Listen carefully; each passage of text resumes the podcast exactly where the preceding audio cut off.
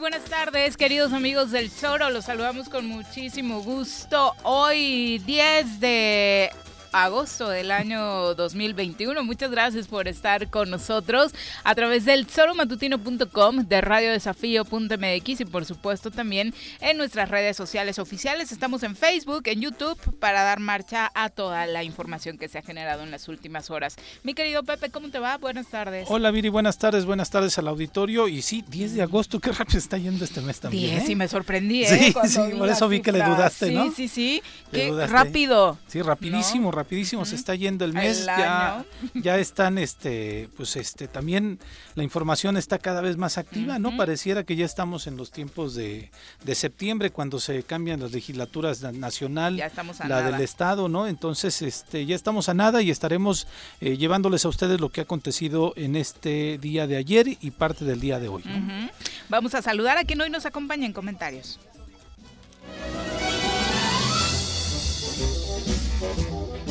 Doctor, ¿qué vamos a hacer hoy? Lo mismo que hacemos todos los días. Tratar de conquistar al mundo. ¿Desde el laboratorio? No, desde la cabina del choro matutino. Llega con nosotros el doctor Iván Dunker.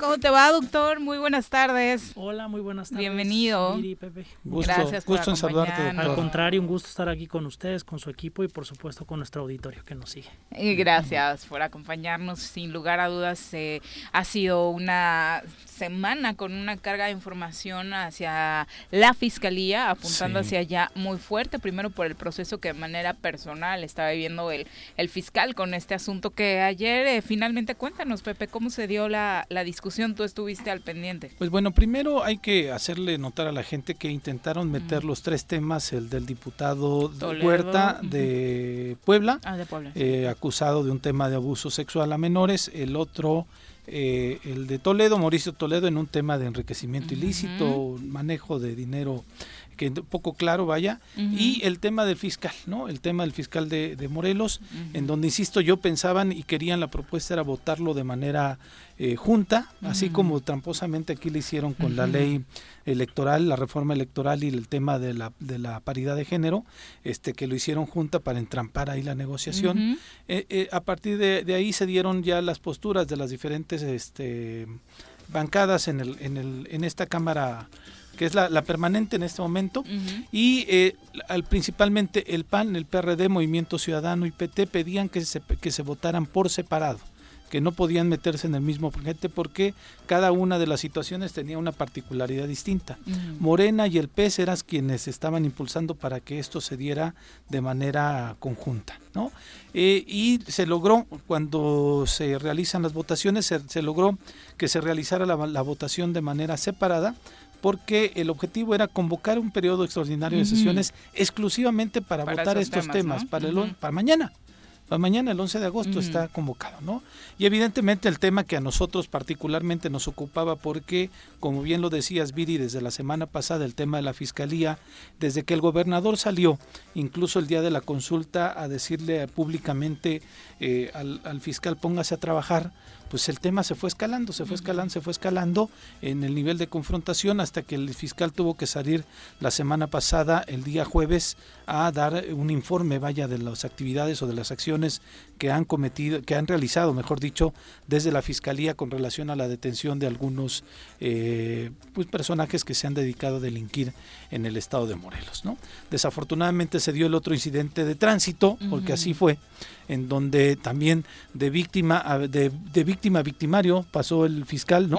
Porque se decía que iba que, que, era un ataque hacia él y después se vio desafortunadamente esas imágenes donde es clara el abuso policíaco que se realizó en contra de estos jóvenes y que derivó incluso en la liberación el día de ayer de estos dos eh, jóvenes porque no lograron el Ministerio Público acreditar los hechos que refería, ¿no? Me desvié muchísimo al tema del fiscal, pero es importante colocarlo en el contexto, ¿no? El fiscal desde hace algún tiempo está diciendo que se le está persiguiendo políticamente desde el Ejecutivo, realizando esta acusación, llevándola a la Cámara de Diputados para que pudieran desde la Cámara de Diputados determinar si el fiscal eh, violó, no bueno, desde la Fiscalía, pero la Fiscalía General de la República la lleva eh, este tema a la Cámara de Diputados para intentar retirarle el fuero, intentar realizar una acción para poder destituir al fiscal en el esquema principalmente de que se le acusa de que al momento en que rindió protesta como eh, fiscal del, del, Estado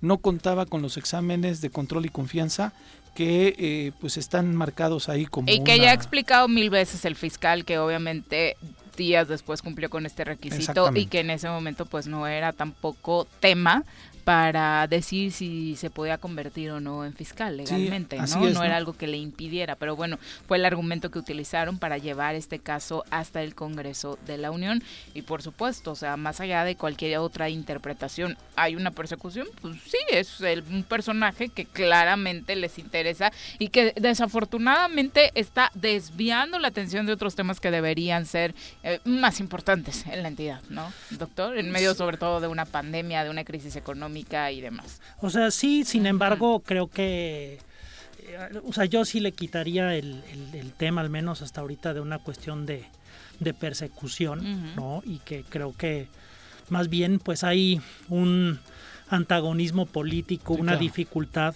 que ha existido para establecer alianzas entre el poder ejecutivo y la fiscalía. ¿no? Creo que sabemos que pues de los temas que traía el ejecutivo, de esas promesas, ¿no? De, de, revisar administraciones pasadas y pues realmente no han prosperado y hemos visto mucho a, a quien se encarga de esa parte, a Becerra, ¿no? Estar hablando y que están las carpetas y que no avanzan, etcétera, ¿no? Y yo creo que en ese sentido no, no ha habido ese entendimiento, de ahí también los señalamientos de la protección de la fiscalía hacia la administración pasada y también creo que pues a tres años, ¿no? creo que ya no solamente al Poder Ejecutivo le preocupa lo, las promesas, cumplir con las promesas, sino que también pues van a entregar también por las cuestiones políticas que vimos en Cuernavaca, donde el PES pues perdió, ¿no? Eh, y lo que promete pues también ya se empiezan a preocupar por quien pues al finalmente revisará ¿no? sus, sus, actuaciones, o sea, sobre todo en el tema ya de ejecutar eh, alguna orden de aprehensión o alguna investigación. Entonces, en ese sentido, sabemos que todos los gobernadores pues han tenido esta situación de poner fiscales que los protejan, que aún a pesar de las autonomías de las fiscalías, pues se ha encontrado siempre la forma de... Que lo de las autonomías es nuevo, ¿no? Sí, es de la, pero sin embargo... Hacerlas autónomas. Y, es bueno, ¿no? Es bueno eso. Sin embargo, pues en, una, en, esta autonomía que es relativamente reciente, la realidad es de que pues quienes pusieron esos primeros fiscales con autonomía, pues todavía pues tienen ese vínculo con las administraciones, ¿no? Veremos si en algún día hay una verdadera autonomía, creo que eso todavía estamos lejos de verlo no solamente en el nivel estatal, sino también en el nivel federal, y que lo que estamos viendo pues es, es eso que si lo vamos desglosando con eventos pasados, también de enfrentamientos entre la Secretaría de Gobierno, ¿no? Y también la fiscalía, ¿no? Que hemos visto ahí cuando llegaron los de anticorrupción, no hay que olvidarlo. Entonces, al final es que en esa dimensión política hay pues antagonismos, peleas que al final no sé por ahí alguien comentó o lo vi en, ahí en redes que y que creo que es cierto, ¿no? Al final para los ciudadanos lo que nos interesa, porque esas luchas al finalmente son entre las cúpulas, creo que lo que a nosotros nos interesa es que el poder legislativo, el poder judicial, ¿no? el poder ejecutivo trabajaran realmente de forma conjunta para sacar adelante los temas que al final de cuentas nos interesan a los, ciudadanos. Uno de esos es la, la, inseguridad. Y desafortunadamente, más allá de estas peleas en las cúpulas, la realidad es de que esas peleas en las cúpulas, que son por intereses cupulares, al final pues desorienta el trabajo fino que se tendría que estar haciendo a nivel de la ciudadanía. ¿no? Y eso es por, por lo que creo que a menos que, que, surgiera un intermediario que no lo he visto, no he visto esa capacidad en Morelos, ni he visto que manden a alguien de la federación para ser un intermediario y que se pongan a trabajar para lo que nos interesa. Creo que serán tres años todavía de, luchas intestinas en los que desafortunadamente, a final de cuentas, independientemente del ganador de una u otra cúpula, ¿no? Eh, y de esos cambios de administración, de sexenio, pues los ciudadanos seguiremos pues sujetos a, un trabajo deficiente para resolver lo que realmente nos aqueja. Pues sí, y, y sin duda, mira, este el día de ayer, el, tema central y de la discusión con relación al caso del fiscal en el Congreso de la Unión era que un grupo mencionaba que el fiscal tiene un amparo y ese amparo lo expide la, la, Suprema Corte de Justicia, es decir, otro poder, y que al intentar votar para que el procedimiento en contra del fiscal se diera, estarían violentando la ley de amparo y estarían cometiendo un desacato. Y a, pesar de que de esa explicación que daba el senador fósil del PRD, así se apellida, no estoy este, haciendo este, burla. Muchos dijeron que llevado el PP. El senador Cepeda del PAN, el mismo diputado Añorbe del PRI, les decían, les explicaban a la gente de Morena el fiscal no lo podemos, este, no podemos realizar el procedimiento que ustedes mencionan porque hay un amparo que nos prohíbe poder ejercerlo. Y a pesar de ello, la postura de Morena y del PES fue, no importa, ¿eh? Vamos, ah, vamos, vamos, lo cual me parece a mí de pronto, doctor, en ese sentido, un esquema de que, y, tal vez ahorita vamos a escuchar al diputado, al senador Cepeda, del PAN, cómo explica perfectamente que dice, este no es una cuestión de interpretación de ley, ahí está en la Constitución. Y le parecía increíble que a pesar de que hubiera estos argumentos legales con todo sustento desde esta perspectiva, así también nos lo ha explicado el fiscal, así lo hemos este, eh, preguntado con algunos juristas y nos dicen efectivamente la razón otorga de que si, si se viola el procedimiento, si violan el amparo, los diputados incurrirían en un desacato. Pero aún así existió la necesidad o el empuje o la agenda política por encima de lo que marca la ley. Y 21 diputados de, y senadores, principalmente de Morena y del PES, algunos pocos del PAN, votaron porque el procedimiento se llevara. 19 votaron en contra y hubo una abstención que creo que fue la del, la del diputado Marco Adame Castillo, ¿no? Este, que llama la atención, ¿no? Eh, con relación a su voto. Y este tema no se lleva a este periodo extraordinario porque no alcanzan la mayoría calificada. No así en la votación para el caso del diputado de Puebla, acusado de abuso sexual, donde votan por unanimidad. Ahí no hubo absoluta discusión. Y en el caso del diputado Toledo, si hubo un grupo, entiendo yo, por esa afinidad este, política de los compañeros de, del diputado, eh, militantes del PT, que decidieron que no, ellos votaron en contra de esta disposición de que se llevara el caso el día de mañana, pero aún así en ese, en ese caso sí alcanzó la mayoría calificada y por eso se lleva en la orden del día de la sesión de mañana de la de la comisión eh, va a ser una sesión extraordinaria que se realizará, pero por el momento, por el momento hay que decirlo así, no se lleva el caso del fiscal, porque no alcanzó esa mayoría calificada que estaban pidiendo, este, independientemente si el argumento de que llevarlo violaban una disposición o cometían un desacato o no. Sí, y yo creo que justamente ahí tenemos que separar en, en dos posibilidades el, el, resultado, ¿no? Una como bien la, la comentas, pues es una, una cuestión jurídica, ¿no? De respeto constitucional que pues era bueno, ¿no? Estar escuchando las interpretaciones. Sabemos que peores cosas han hecho, Sí, ¿no? claro, a, sí, a sí, pesar de eso, ¿no? O sea, digo, siempre es un, un buen argumento, ojalá que, que así sea, ojalá que así siempre fuera, no siempre así es, pero bueno, nos podemos quedar con ese argumento y que por eso, digamos, el bloque opositor, que al finalmente fue el PRD, el PRI, este... Movimiento no, Ciudadano, Movimiento Ciudadano, PT. Este, pues hayan puesto su, su en contra a eso, ¿no? Y la otra... Que no fue mayoría, ¿eh? Solamente claro. lograron no que no alcanzaran la, la- la mayoría cali- calificada. Sí, así O es. sea, el así bloque es. opositor no fue una mayoría, solamente bloquearon que, que pudiera existir esa mayoría calificada. Solamente les faltaron tres votos, Viri.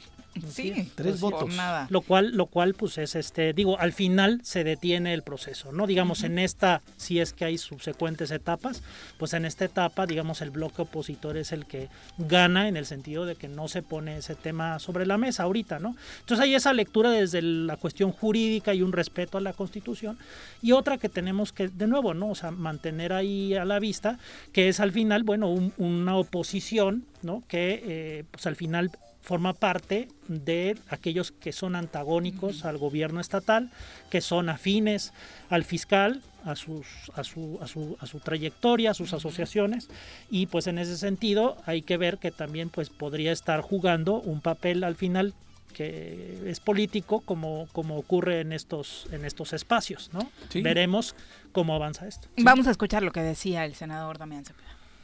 tener valentía de defender lo que uno cree. Yo en lo personal lo hice y les dije, si lo votan en conjunto va a estar a favor el voto. Si votan cada tema, se vota como crees correcto cada tema. En lo personal, lo digo tal cual, en lo personal, sin juzgar a quien piense distinto. Yo sí creo, no creo, sé leer, le creo a mis ojos. Y cuando leo la Constitución, la Constitución dice que tienen fuero los titulares de los órganos autónomos a nivel local. Y la Cámara de Diputados, con todo respeto, pero no interpreta la ley. Eso es del juez. Hace leyes la Cámara.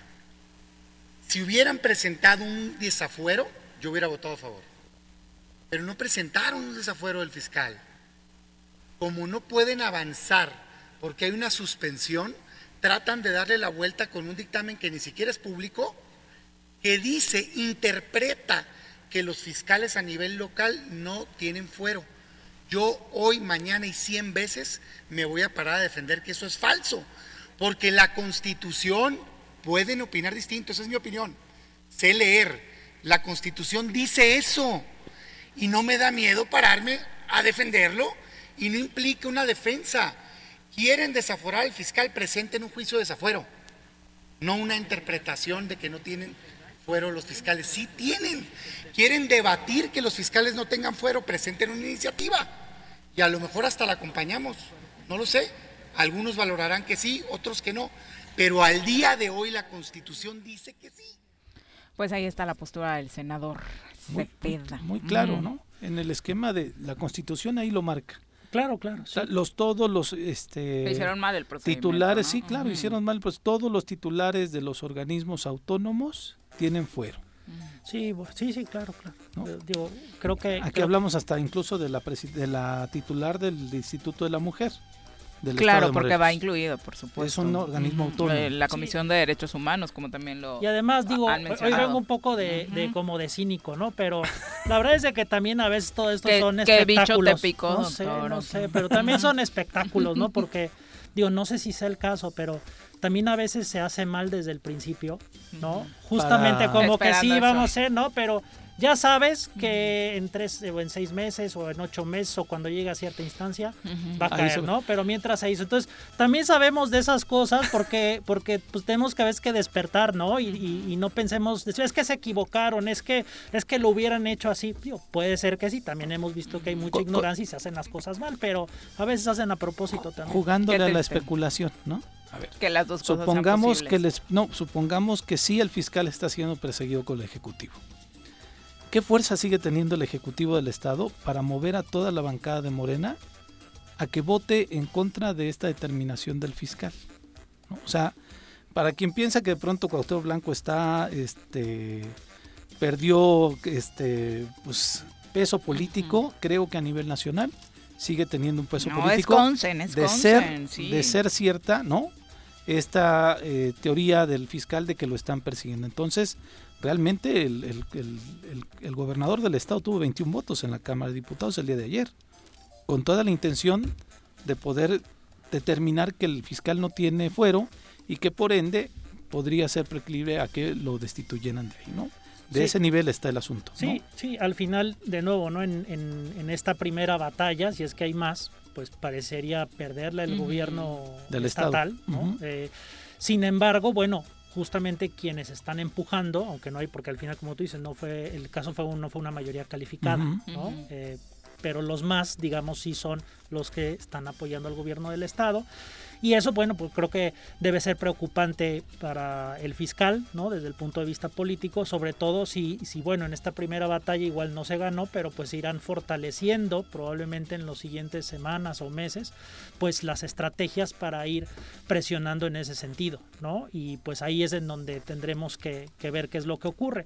De nuevo, a mí lo que más me gustaría es que, como, como creo que digo, no, estoy tan, tan, tan informado de, de lo, de lo que ocurre actualmente, pero regresando a ese México de hace 20, 25 años o tal vez un poco más, pues estas cosas, este, generalmente cuando ya llegaba a estos niveles había un intermediario Sí, que claro. llegaba y, y- y- y- y ponía orden, porque al final, al final de El obispo cuentas, ya les dijo que estén en paz, que haya diálogo. ¿Será él el intermediario aquí en no, pero se genera, no, digo, ojalá, pero el, el Le hizo un es- llamado a los tres. Sí, pero de pues la ya Comisión sabes de Derechos Humanos, al eso fiscal está y bien, al... ¿no? Eso No, está no. bien, pero justamente en ese en ese ejemplo eh, el tema es que al final estos antagonismos generan in- ingobernabilidad, Claro. ¿no?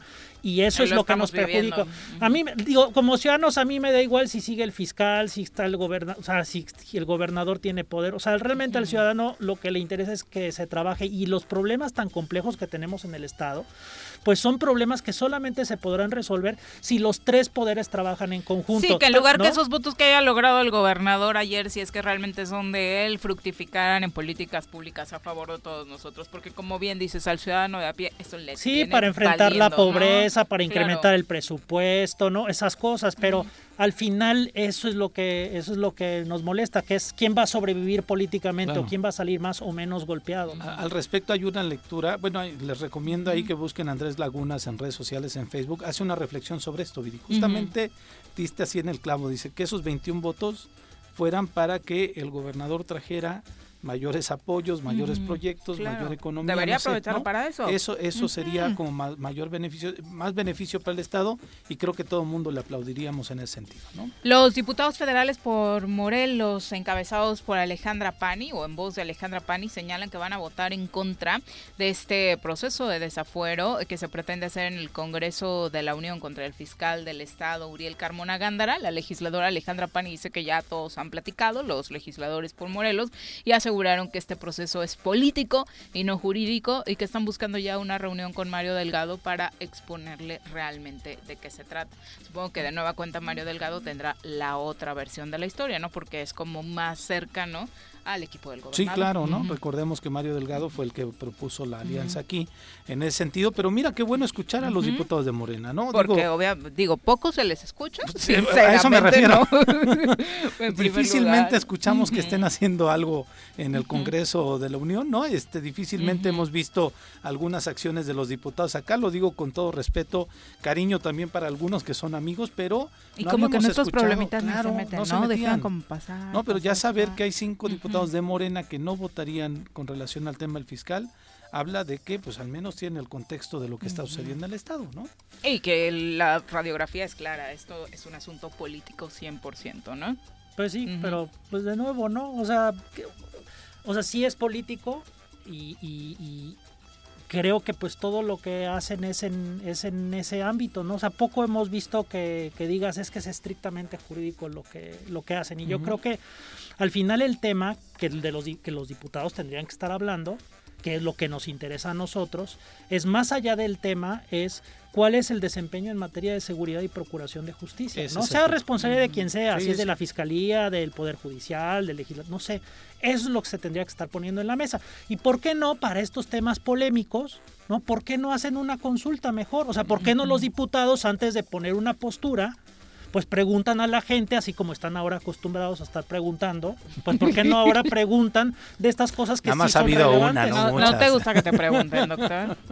O sea, tonterías Sí, ¿no? no, Ah, no, tonterías no, la verdad, y que cuestan tan caras no. O sea, Es eso la mejor no. respuesta. Pero creo que creo que esta, estas situaciones son interesantes. Ahora, saliendo saliendo del tema de un poquito tangencial de- de- que nos ocupa, creo que sí hay una gran interrogante política eh, con esta al final lo que parece una falsa percepción de autonomía, ¿no? Porque al final parece que aunque son autónomos, al final siempre las cabezas, ¿no? Pues responden a algún poder político, ¿no? Y entonces, ¿cómo van a ser realmente autónomas? ¿no? Al final también pasa con los consejeros del INE, ¿no? Que de todos modos, pues, si no, si ahorita son los del PRI, pues en cinco años van a ser los de Morena, que van a estar respondiendo. O sea, al final creo que eh, hay que trabajar más este concepto de autonomía. Y yo no sé si se aplica o no, y obviamente, bueno, hay que hablarlo aunque falte mucho para eso, pero creo que quienes ocupan esos cargos de autonomía tendrían que ser votados por la gente. No por los partidos o Como seleccionados por los partidos o cotos de poder, sino que tendrían que hacer una campaña, ¿no? Digo, igual me equivoco, pero un poco como pasa con los jueces en Estados Unidos. Ah, sí, sí, por eso lo ¿no? Entonces, Los que al fiscales final- de distrito Sí. también los hacen así. ¿no? Y entonces creo que creo que eso al final En- nos en- acercaría más a que el compromiso sea con la gente y no que haya siempre algún compromiso o una nube que, que empaña a veces las decisiones de que quienes los pusieron fueron tales o cuales como lo hemos visto en otros órganos autónomos, ¿no? Estás planteando un tema este, bastante, bast- de bastante profundidad, en donde quizá la primera descalificación que te sería, seguramente van como a buscar el voto, pero también apadrinados por partidos políticos atrás, o por grupos de, de, de intereses económicos atrás, o incluso con grupos de la mafia. A mí me preocuparía muchísimo que llegara, se diera esa situación y que de pronto resultara electo un personaje completamente vinculado a, a grupos sí. este, delincuenciales. No, digo, ese es parte del, del esquema. Pero prefiero eso, ahí. prefiero eso y que tengamos al menos una oportunidad en la ciudadanía. Porque digo, al final eso de la mafia o del narco, pues eso puede pasar.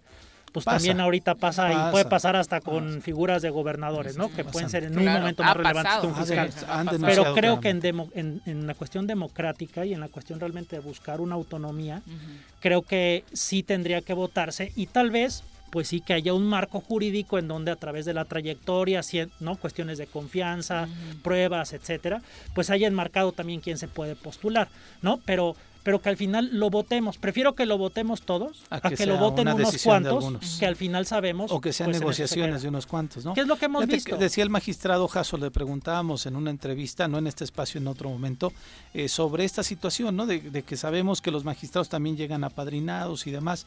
Y él, eh, de, de pronto, fuera de.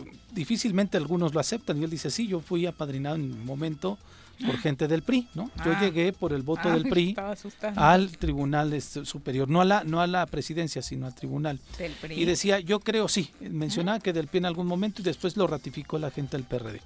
Y él mencionaba que quizá el problema no era quién te propone, sino a quién proponen y cómo actúas desde esos espacios. ¿no? Entonces, creo que también el procedimiento sí es un manoseo ¿no? de, de- de- de las fuerzas políticas para ver, a mí me toca esto porque votaron tantos por mí, bla, bla, bla, pero que de pronto el que no lleven a perfiles adecuados a estas instancias, me parece que es lo más peligroso para todos y que ellos mismos crean o se sientan que deben esa cuota hacia la gente que los propuso y no hacia el compromiso de cumplir con toda la ciudadanía.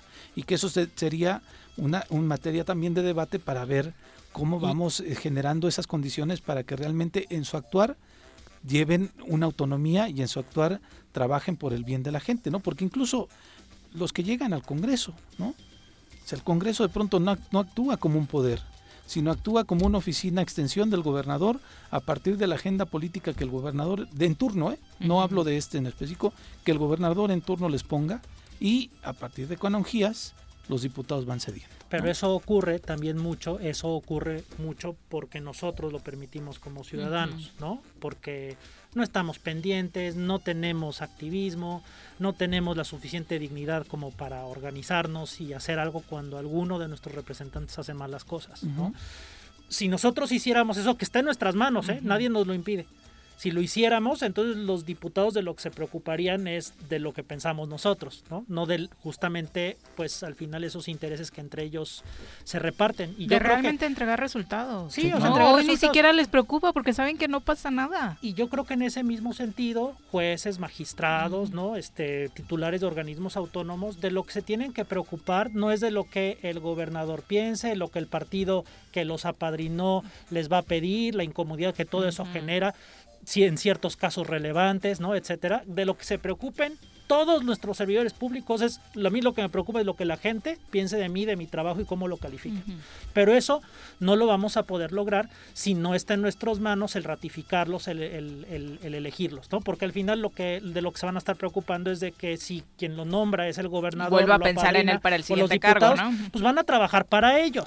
No difícilmente habrá gente de valor que sí lo haga, pero difícilmente alguien se va a oponer a ello, ¿no? Entonces... al final tiene una deuda. Creo que eso de fondo es lo que, creo que también vale la pena el que reflexionemos sobre estas cuestiones de autonomía que tanto se habla, qué tan realmente autónomas son, porque a veces lo asociamos automáticamente a que van a trabajar para la gente y para el ciudadano, y en realidad pues no es, no es el caso, ¿no? Así es.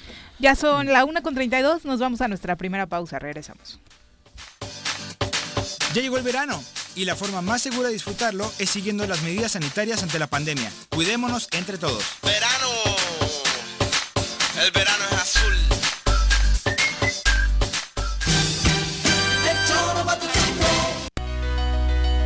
En Morelos las y los diputados están cumpliéndole a la ciudadanía. Aplicamos políticas de austeridad y racionalidad del gasto y ya logramos saldar la deuda de 82 millones de pesos que nos heredó la legislatura anterior.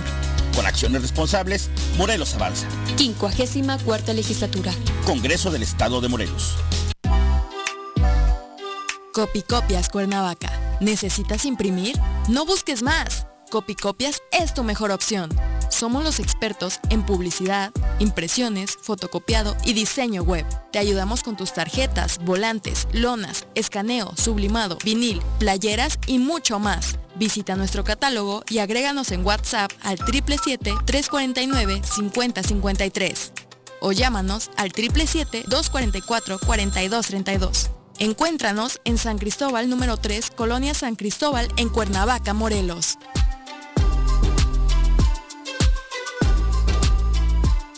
No es momento de bajar la guardia.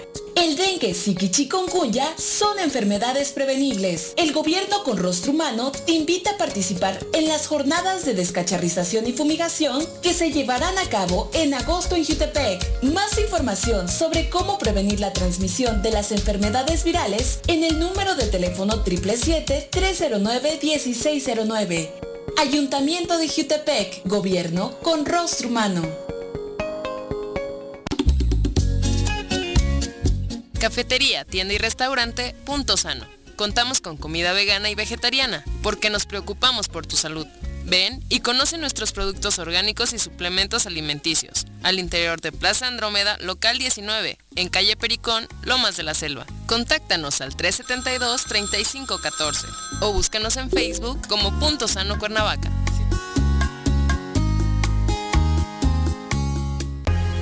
¿Eres amante de los animales y te gusta consentirlos y mantenerlos sanos? Yunca Veterinaria es la mejor opción para ti. Contamos con servicios de estética y veterinaria canina y felina. Y además atendemos mascotas exóticas como aves y reptiles. Las mascotas son parte de nuestra familia. Es por eso que en Yunca los atenderemos como tal. Contáctanos al 777-179-8571 o visítanos en Avenida Cuauhtémoc, número 53, en Plaza Los Amates, Colonia Quintas Marta.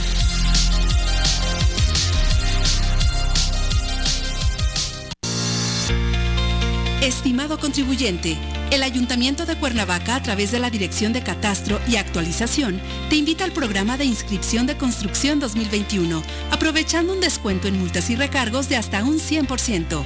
Podrás obtener también la condonación del crédito fiscal omitido de hasta los 5 años que refiere el artículo 93 ter-10. Tienes hasta el 30 de noviembre de 2021 para regularizarte. Acude a las oficinas de catastro para solicitar los requisitos y validar tu documentación, sujeto a término y condiciones del programa. Cuernavaca es nuestro hogar. Amiga y amigo comerciante de Emiliano Zapata, recuerda que tu establecimiento y todos los del municipio deberán contar con gel antibacterial, tapete sanitizante, divisiones protectoras, además del uso de cubrebocas dentro y fuera de tu negocio. Con estas acciones disminuimos los contagios por COVID-19 y garantizamos el funcionamiento de todos los establecimientos en Emiliano Zapata.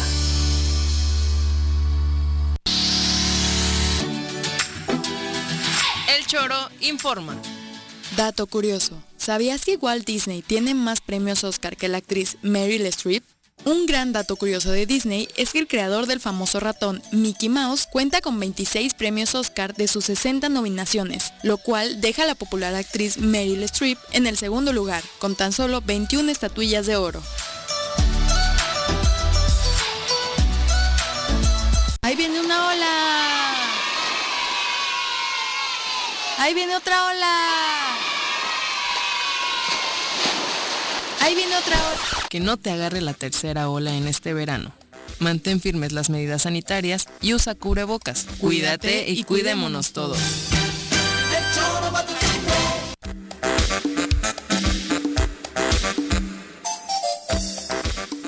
Una con 37 de la tarde, mucho se ha hablado, incluso expertos mismos han señalado que esta tercera ola del COVID-19 está afectando más a niños y adolescentes. Sin embargo, el subsecretario de Prevención y Promoción de la Salud, Hugo López Gatel, desmintió este dato durante su participación en esta nueva participación que tiene en la mañanera tras la cancelación de la conferencia eh, vespertina. El funcionario dijo que a diferencia de lo que sucedió en la primera y la segunda ola, las cifras de las últimas semanas demuestran que la mortalidad en adolescentes y niños sigue siendo baja. Eh, todas estas ideas que han circulado de que es una epidemia ahora de niños y adolescentes no tiene sustento de evidencia ni en México ni en ninguna parte del mundo. Además aprovechó el micrófono para invitar a mujeres embarazadas a vacunarse, tocó muchísimos otros temas, pero quiso dejar en claro que hasta el momento las estadísticas no apuntan hacia allá. Sí, bueno, habrá que ir viendo, creo, la actualización, ¿no? Ya sabemos que desafortunadamente muchos de los mensajes que se han dado con el subsecretario de pronto cambian, ¿no? Entonces, Ay, sí, sí te picó un bicho bien raro, bien pues es un sarcástico. Es que no sé, te dije, yo te dije, lo avisé, lo avisé, lo avisé. Entonces, este es martes. ¿A dónde te fuiste de fin? no, nada, ha de hacer, falta, ha de hacer falta eso, yo creo. Pero este yo creo que eh, hay, hay que hay que entender que el virus pues es una entidad que cambia, ¿no? Y que cambia justamente en esas, en esas grietas del espacio en donde se ubica, ¿no? Eh, ahorita la problemática va a ser que pues con la movilidad y con, con, la mayor afectación de niños y adolescentes, al menos en cuanto a infecciones, eh, independientemente de la mortalidad, es que es un espacio en donde el virus va a llegar, va a infectar y va a encontrar esas grietas, ¿no? y lo mismo ocurriría con niños, porque ah, es que es muy bajo en niños, sí, pero el exponerlos a eso hace que el virus le des, le, abras la puerta a algo que cambia dentro de ellos, que se adapte y que no sabemos cómo vaya a evolucionar. Ya lo estamos viendo con Delta, ¿no? Cómo evolucionó y cómo se hizo más grave. Ya lo vimos eso en, digamos, la población adulta, ¿no? Y lo mismo puede ocurrir ah. con los niños, ¿no? Entonces, hay, hay, hay que tener mucha mesura de, de, ah, es que no pasa nada. Sí, pero el virus cambia, no es el mismo puede cambiar, entonces el, tenemos que El dato de la Secretaría de Salud del, del, Estado de Morelos es que cuando empezaron a hacer las de las pruebas que están haciendo para menores de 5 años, sí, el 30%. Entonces, este creo que tampoco hay que desestimar el, el, tema, ¿no? Sí, digo, y en redes sociales está están saliendo pues estos casos en jóvenes en donde hay complicaciones graves, ¿no? Entonces yo creo que hay que hay que hay que seguirse cuidando independientemente de la edad que tenga. ¿Será que la declaración de Gatel eh, va enmarcada eh, para tratar de tranquilizar a la gente que no sé qué tanto nivel de credibilidad tenga en el sentido de la de la posición del presidente para regresar a clases? Pero ya sabemos que si nos relajamos, empezamos a dejar de tomar las medidas sanitarias y creo que enviar un mensaje de este tipo hace que pues precisamente muchos que ni siquiera se están cuidando dicen, ya ves, ni era cierto, sí. ¿no? Vámonos de vacaciones. Sí, yo creo que los, los mensajes del subsecretario tienen siempre siempre su componente ideológico y político, ¿no? O sea, no es un o sea, no es una personalidad neutra. ¿no? Aunque seguramente ahora las no está mintiendo, ¿no? Seguramente ahora no está mintiendo porque las estadísticas así están. Lo que han dicho los expertos, y creo que tú coincides, y la doctora Brenda acá también, es que va avanzando esta tercera ola y la tendencia sí es que el resultado afecte más a este sector es que de se la usan, población, ¿no? Sí, el gran problema es que, es que en los mensajes se usan los datos, digamos, pensemos que no se miente, pero se usan aquellos datos que sirven para apoyar cierto Cierta mensaje, postura. no cierta postura, ¿no? Y al final es un funcionario que sirve pues a las a, la- a- a esas instancias, ¿no? Sí, por- y a una digo- política. Entonces creo que además se ha- se ha- se ha- tal vez no lo hemos entendido a fondo, pero se ha mencionado también públicamente, como lo hemos visto con el semáforo, que al final lo que se está haciendo es ir priorizando más la actividad económica, lo Sí, cual claro. depende de la movilidad y lo cual tenemos que aceptarlo, es a costa de más enfermedad y más muertos. Sí, así ¿no? es. O sea, así es. Digo, alguien podrá también decir, es que al final la economía hay que apoyarla porque si la economía colapsa, pues también va a generar problemas que pueden incluso traer más consecuencias, Claro. ¿no? Entonces, es un círculo economía-salud en donde al final el gobierno que ve al final en números, ¿no? En, en sus propios intereses políticos, pues de pronto hay que activar la economía, ¿no? Y pues si se tienen que morir 10, 100 mil o 10 mil y eso mantiene, pues es un es una balanza que se hace que no que no se encanta, pero en las mesas así es y las decisiones económicas así es y sabemos que en economía la vida de cada uno de nosotros tiene un precio. claro. ¿no? Entonces eso a veces no lo vemos. Entonces por eso hay que, yo no, no critico eh, o, o estoy en contra de esa visión, pero hay que entender que esa es la visión del gobierno, ¿no? Esa es la visión de un sistema, ¿no? Político económico. Y lo que tenemos nosotros como ciudadanos es tener nuestros propios criterios, disectar bien, saber bien cuando se, se dice algo, o sea, una recomendación a qué está respondiendo, a mis intereses, a los intereses del gobierno, de una estabilidad macroeconómica, en fin, ¿no? Y entonces tomar nuestras propias decisiones. Y especialmente en temas de salud, creo que ni siquiera nos debería importar qué político lo dice, de qué color es, es seguirnos cuidando, doctor. claro. Ya llevamos año y Lo- y es increíble que sigamos tomando. Si lo dijo Gatel, sí lo hago. Si lo dijo el del PAN, no, o sea, no. Sí, venía camino para acá y el doc- eh, leía un tuit que sacaste sobre recomendaciones de que se acuden a algunas fiestas y demás, ¿no? Sí. Yo creo que está en, en nosotros el esquema, como bien lo dice Viri, de empezar a ya tener también responsabilidad con relación a nuestra movilidad, con relación a nuestros cuidados y con relación a nuestra actividad de vida. ¿no? Sí, y yo creo que yo creo que independientemente de este balance economía-salud, creo que sí algo criticable, muy criticable eh, en todos los niveles de gobierno, es que no ha existido innovación, creatividad para adaptarse, ¿no? Es decir, que eh, viene este gran golpe que es la pandemia y económicamente nuestra actividad económica quiere ser la misma, ¿no? Y ser los mismos sin cambiar, sin, sin apoyar, bueno, vamos a cambiar, vamos a transformarnos, ¿no? Y yo creo que si hubiera ese apoyo y decir, bueno, esto va a cambiarnos así, adaptémonos, innovemos en nuestras actividades económicas, apoyemos este tipo de comercios para que evolucionen a este tipo de cosas. El, el impacto entre economía y salud creo que sería mucho menor, ¿no? Pero como que eso, o sea, como que queremos regresar a- al Al 2019, esquema, ¿no? cotidiano. Y, y pensar que esto va a pasar sin cambiarnos diferente a como ha ocurrido en otros países, en donde las actividades económicas, la forma de justamente interactuar entre las personas ha cambiado, ¿no? Sí, claro. Sí, sí, sí. Bueno, definitivamente. Vamos con mensajes del público. Dice Iván Vilar, eh, ahora sí está bien la canción del inicio, súbele que súbele, porque no hay gritos hoy. Ahora sí le podemos subir. Ya, ya tiene rato que le pueden subir, afortunadamente. Charlie Peñalosa, saludos. Vero García, también gracias. Ángel dice, la verdad es que ¿por qué le damos protección a los funcionarios? La verdad es que si se les tiene que quitar a todos, que se les quite y que la paguen de su bolsillo. Bueno, el tema del fuero, eh, ya lo hemos explicado muchas veces en, en los últimos meses, pues se creó con otro fin. Y digo en los últimos meses precisamente porque el caso Zapotitla nos Sí, hizo claro. reflexionar mucho sobre el verdadero sentido del fuero, ¿no? Sí, sí, sí, que en el caso, por ejemplo, de este, bueno, le estamos viendo que está sacando videos de su informe, este, sacó un video sobre la seguridad y demás, y que, que- que nos parecen de estos casos que no entendemos por qué la el Congreso local no ha avanzado o no quiso avanzar en ningún momento para poder desaforar a este diputado que es, señala- que es señalado por una, por una mujer que le cometió no abuso sexual, sino una violación, que eso es todavía este bastante más terrible, ¿no? Exacto. Bueno, vamos a saludar con muchísimo gusto a través de la línea telefónica a José Reynold Quiñones, tesorero eh, del Ayuntamiento de Cuernavaca, quien recibimos con muchísimo gusto en este espacio. Tesorero, ¿cómo le va? Muy buenas tardes. Hola, buenas tardes, Bill. Con el gusto de saludarlos a ti y a tu auditorio. Muchas gracias. Aquí con eh, Pepe Montes en cabina y con el doctor eh, Dunker para enterarnos un poquito más a detalle de este anuncio que se hizo el día de hoy en el Ayuntamiento de Cuernavaca sobre un programa de descuentos, particularmente en lo que compete en este que es sumamente atractivo de hasta el 100% en, de descuento en pago del impuesto predial y servicios públicos municipales, tesorero.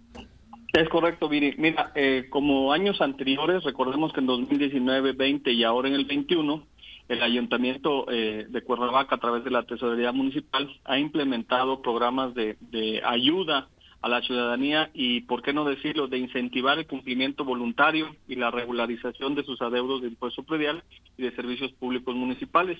Y bueno, pues este año, aunque sea el último, no es la excepción a partir de, eh, del primero de agosto y hasta el día último de este mes, tenemos precisamente el programa de apoyo o de, estímulo fiscal para eh, aquellas personas que deban predial del dos, año 2020 y anteriores de descuento de hasta 100% en multas y recargos generados en estos ejercicios. Esto es bien importante porque obviamente la economía, aunque se ha hecho este programa de estímulos fiscales durante los tres años de la administración de Antonio, Antonio Villalobos, la verdad es que hace mucha falta en un año como este en el que venimos arrastrando una crisis económica por la pandemia. Así es. Mira, entendemos que la situación económica es difícil. Eh, no, no están exentos, inclusive eh, el, el tema económico es un problema a nivel mundial, ¿no? Ya no digamos nacional, estatal y sobre todo municipal. Recordemos que los municipios dependemos mucho de los ingresos propios que podamos generar. Y bueno, eh, en este caso lo que estamos haciendo es incentivar el cumplimiento para poder obtener también una recaudación eh, propia y ocuparlo para mejorar los servicios públicos que estamos obligados a ofrecerle a la ciudadanía, ¿no? Oye, Pepe, la, tesorero, la, la, la, cifra que de adeudos que se tiene en la capital es bastante amplia, ¿no? Sí, así es, eh, Pepe. Mira, platicábamos que tenemos un rezago o claves catastral. vamos empezando por el principio. Hay 117.621 claves catastrales registradas al mes de julio. Eh, de esas, en el 2021 han pagado 73.595 claves que corresponden a un 62.5% aproximadamente. Eh, esta es una respuesta positiva, aunque traemos un casi 40% de incumplimiento a nivel general y de acuerdo a las mediciones del INDETEC, eh, es, un, es una respuesta positiva de la ciudadanía. Estamos un poquito por arriba de la media, lo cual, como siempre, agradecemos a la ciudadanía cumplida pero tenemos una cartera vencida de 48.202 claves catastrales, equivalente en pesos a 3.184 millones, que es mm, prácticamente un año y ocho meses de presupuesto anual de este ayuntamiento. Bastante. ¿Y, lo tienen focalizado eh, en donde es, en donde desafortunadamente la gente no tiene esta cultura del pago del predial? Eh, sí, tenemos, bueno, primero tenemos ahí un, listado de nuestros principales deudores que, por obvias razones y por, por protección de datos personales no podemos no podemos eh, difundir. Pero sí tenemos análisis y un listado de nuestros principales deudores y bueno pues estamos en pláticas con ellos para que para que se sienten a, aquí con nosotros y podamos hacer algún tipo de convenio y, puedan sacar adelante su adeudo no o regularizar más bien su adeudo ahí quisiera preguntar, eh, hola, buenas tardes, Iván Martínez Dunker. Estimado Tesoro, quisiera, quisiera preguntar con, con, con, respecto a este tema de los adeudos y que también lo comprendamos más como ciudadanos y obviamente con, con la, protección a la privacidad de datos. Es, ¿qué, qué porcentaje o, o, si es relevante o no eh, el, el, tipo de deudores eh, lo, lo, vemos que mayoritariamente sea eh, de, digamos, ciudadanos comunes y corrientes, viviendas, o hay grandes empresarios o, grandes estructuras que no están pagando el predial o ese es un mínimo. O sea, nada más como para apreciar si es un tema de social, ¿no? En donde habría que hacer estudios socioeconómicos, etcétera, o es un tema en donde quienes sí pareciera que tenían recursos no están pagando. Nada más como para entender la el tema. No, mira, prácticamente, obviamente a mayor a mayor volumen, pues mayores eh, monto de adeudo. Es un tema de ciudadanía. Eh, afortunadamente, los grandes empresas o las personas morales, bueno, son un poco, en este caso de, predial, son más fáciles de controlar, son más detectables, obviamente los predios son más grandes y al momento de hacer un ejercicio como el que les comentaba de nuestros principales deudores, pues brincan más fácilmente, ¿no? Y ahí sí, pues llamas a una o a dos empresas, es el famoso, eh, la ley de Pareto, ¿no? El, el 80-20. En el 20% tenemos podríamos tener unos, unos mayores eh, porcentajes o cantidades de adeudos y esos son más fáciles porque va sobre 10 o 15, 15 personas morales, los llamas, te sientas y bueno, tratamos de, de buscar la mejor manera para que regularicen su adeudo y bueno, ya quedan más controlados, ¿no? Entonces, prácticamente desde la, del ciudadano común y corriente como, como, como lo, lo mencionas, de casas habitación, de terrenos abandonados, muchas casas inclusive de fin de semana que los dueños pues se olvidan de esta obligación, vienen, la disfrutan dos, tres días y se vuelven a ir a sus lugares de orígenes, ¿no? Entonces se olvidan de estas, este tipo de obligaciones. Pepe, este, ¿hay alguna expectativa de cuánto podrán recaudar eh, eh, realizando este tipo de campañas? Mira, eh, en términos generales es alrededor de 16 millones de pesos, generales, insisto, y ya traemos un descuento proyectado de alrededor de 4 millones para quedar en líquido en 12 millones. Eh, ya leo a unos por ahí en, redes sociales hablando de que estos descuentos solamente se hacen porque ya se va la administración, que, todo lo que se recaude se lo va a llevar Antonio Villalobos, que es por eso la rueda de prensa de hoy. ¿Qué decirles, eh, tesorero? Mira, lo mismo que dijimos en la rueda de prensa, por ahí hubo una pregunta muy directa de por qué, cuál era el interés. El interés es el mismo que nos ha movido en 19 y 20, por eso inicié así la plática o este espacio que me, nos hacen favor de, regalarnos. En, si revisamos hacia atrás a esas personas que dicen que el año de Hidalgo y que por qué ahorita, porque generalmente e históricamente en 19 y 20, en el mes de agosto se lanzan las primeras campañas de descuentos de 100% de recargos y multas. Entonces, no es algo nuevo, no nos lo estamos sacando de la manga, es algo que históricamente y en, por lo menos en los dos ejercicios anteriores lo hemos venido haciendo. Y que además eh, insistir que es un tema de adeudos, no es un tema del impuesto del 2022, ¿no? Es correcto, todavía no se lanza la campaña y estamos en, en, en, ese análisis de lanzar el programa de descuentos de pago anticipado. También lo dijimos en la rueda de prensa. En caso de que fuera, eh, se decidiera lanzar esa campaña, es un dinero que no podemos tocar por ley locos estaríamos, con perdón de la, de la expresión, si un peso que entra en ese pago anticipado lo utilizáramos para gasto corriente de este año, estaríamos cumpliendo, es más bien, incurriendo en una ilegalidad, cosa que pues jamás va a suceder, ¿no? Porque va de por medio nuestra tranquilidad y nuestra libertad inclusive. Exacto. Que la gente se acerque a la tesorería directamente para poder eh, pues sacarle su estado de cuenta a cada uno de ellos o cuál es el procedimiento más adecuado, este tesorero. Es, perfecto, Pepe. Mira, al ser un programa general o un, un, eh, ¿cómo le llamamos? Un acuerdo general, estamos ya cargando en el sistema todos los descuentos, es decir, como bien dices, cuando la gente se acerca a ventanilla, nos proporciona su clave catastral y en ese momento se emite el estado de cuenta ya con el descuento aplicado. En ese puede observar, viene una columna de importe de los diferentes conceptos que cobramos y viene otra columna de descuento. En este caso, si el importe de la multa es de seis mil pesos, en el descuento se tiene que reflejar los mismos seis mil pesos y ya se descuenta del total del, del estado de cuenta o, o lo que pinta el estado de cuenta.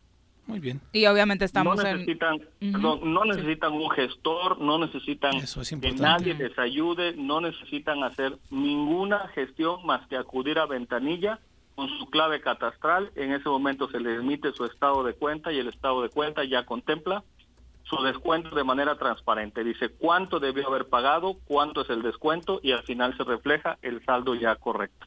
¿El límite para aprovechar estos descuentos es? El 30 de, perdón, déjame ver cuánto trae. Tenemos el 31 de agosto este del 2021. Solo es durante este mes. Perfecto, para que aprovechen todos la oportunidad y decir también que en las oficinas de tesorería, si es que acuden directamente, pues están todas las medidas sanitarias pertinentes.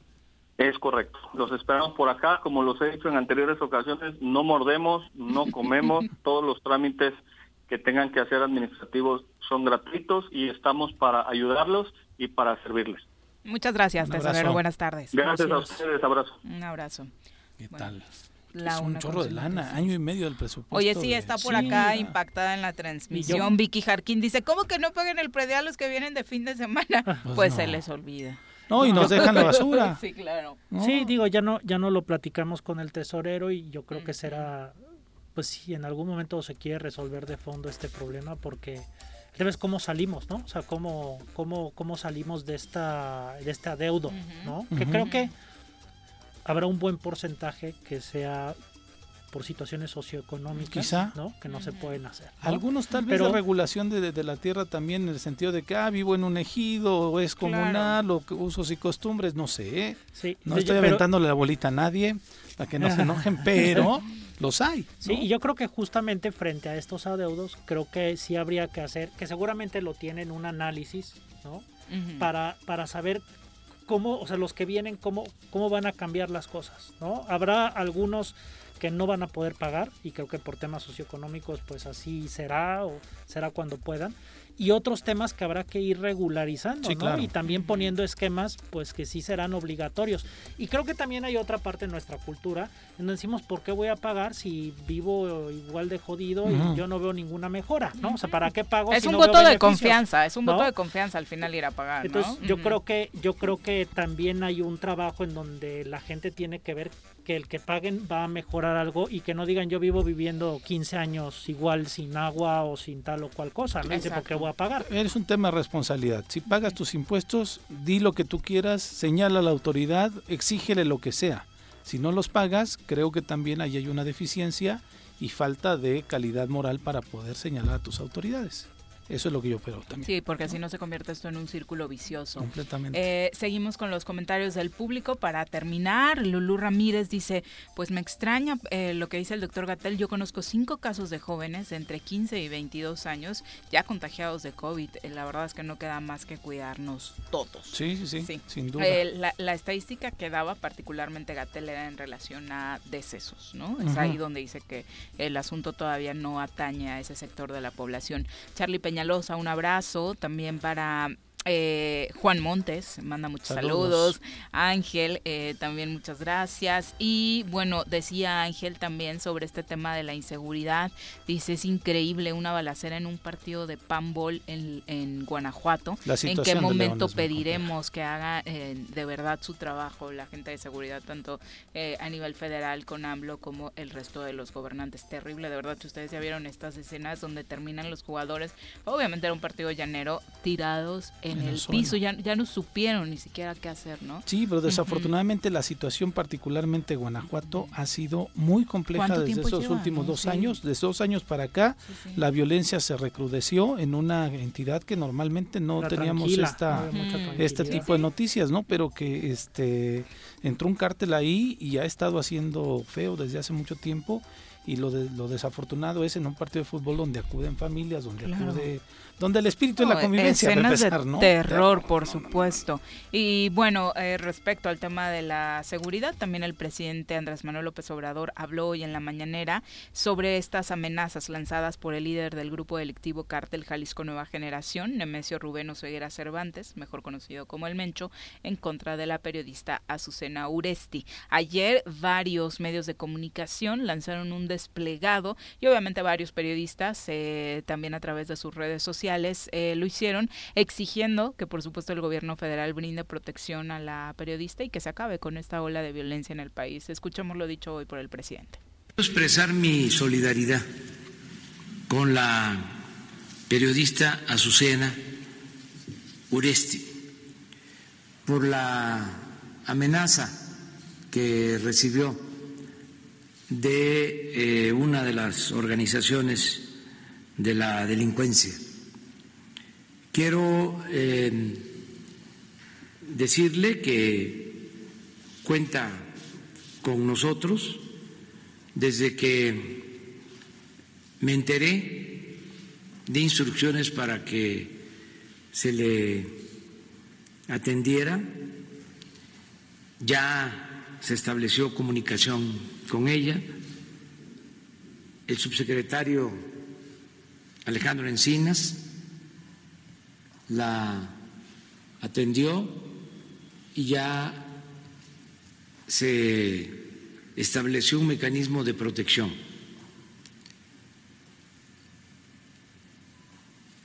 Repruebo completamente esas amenazas.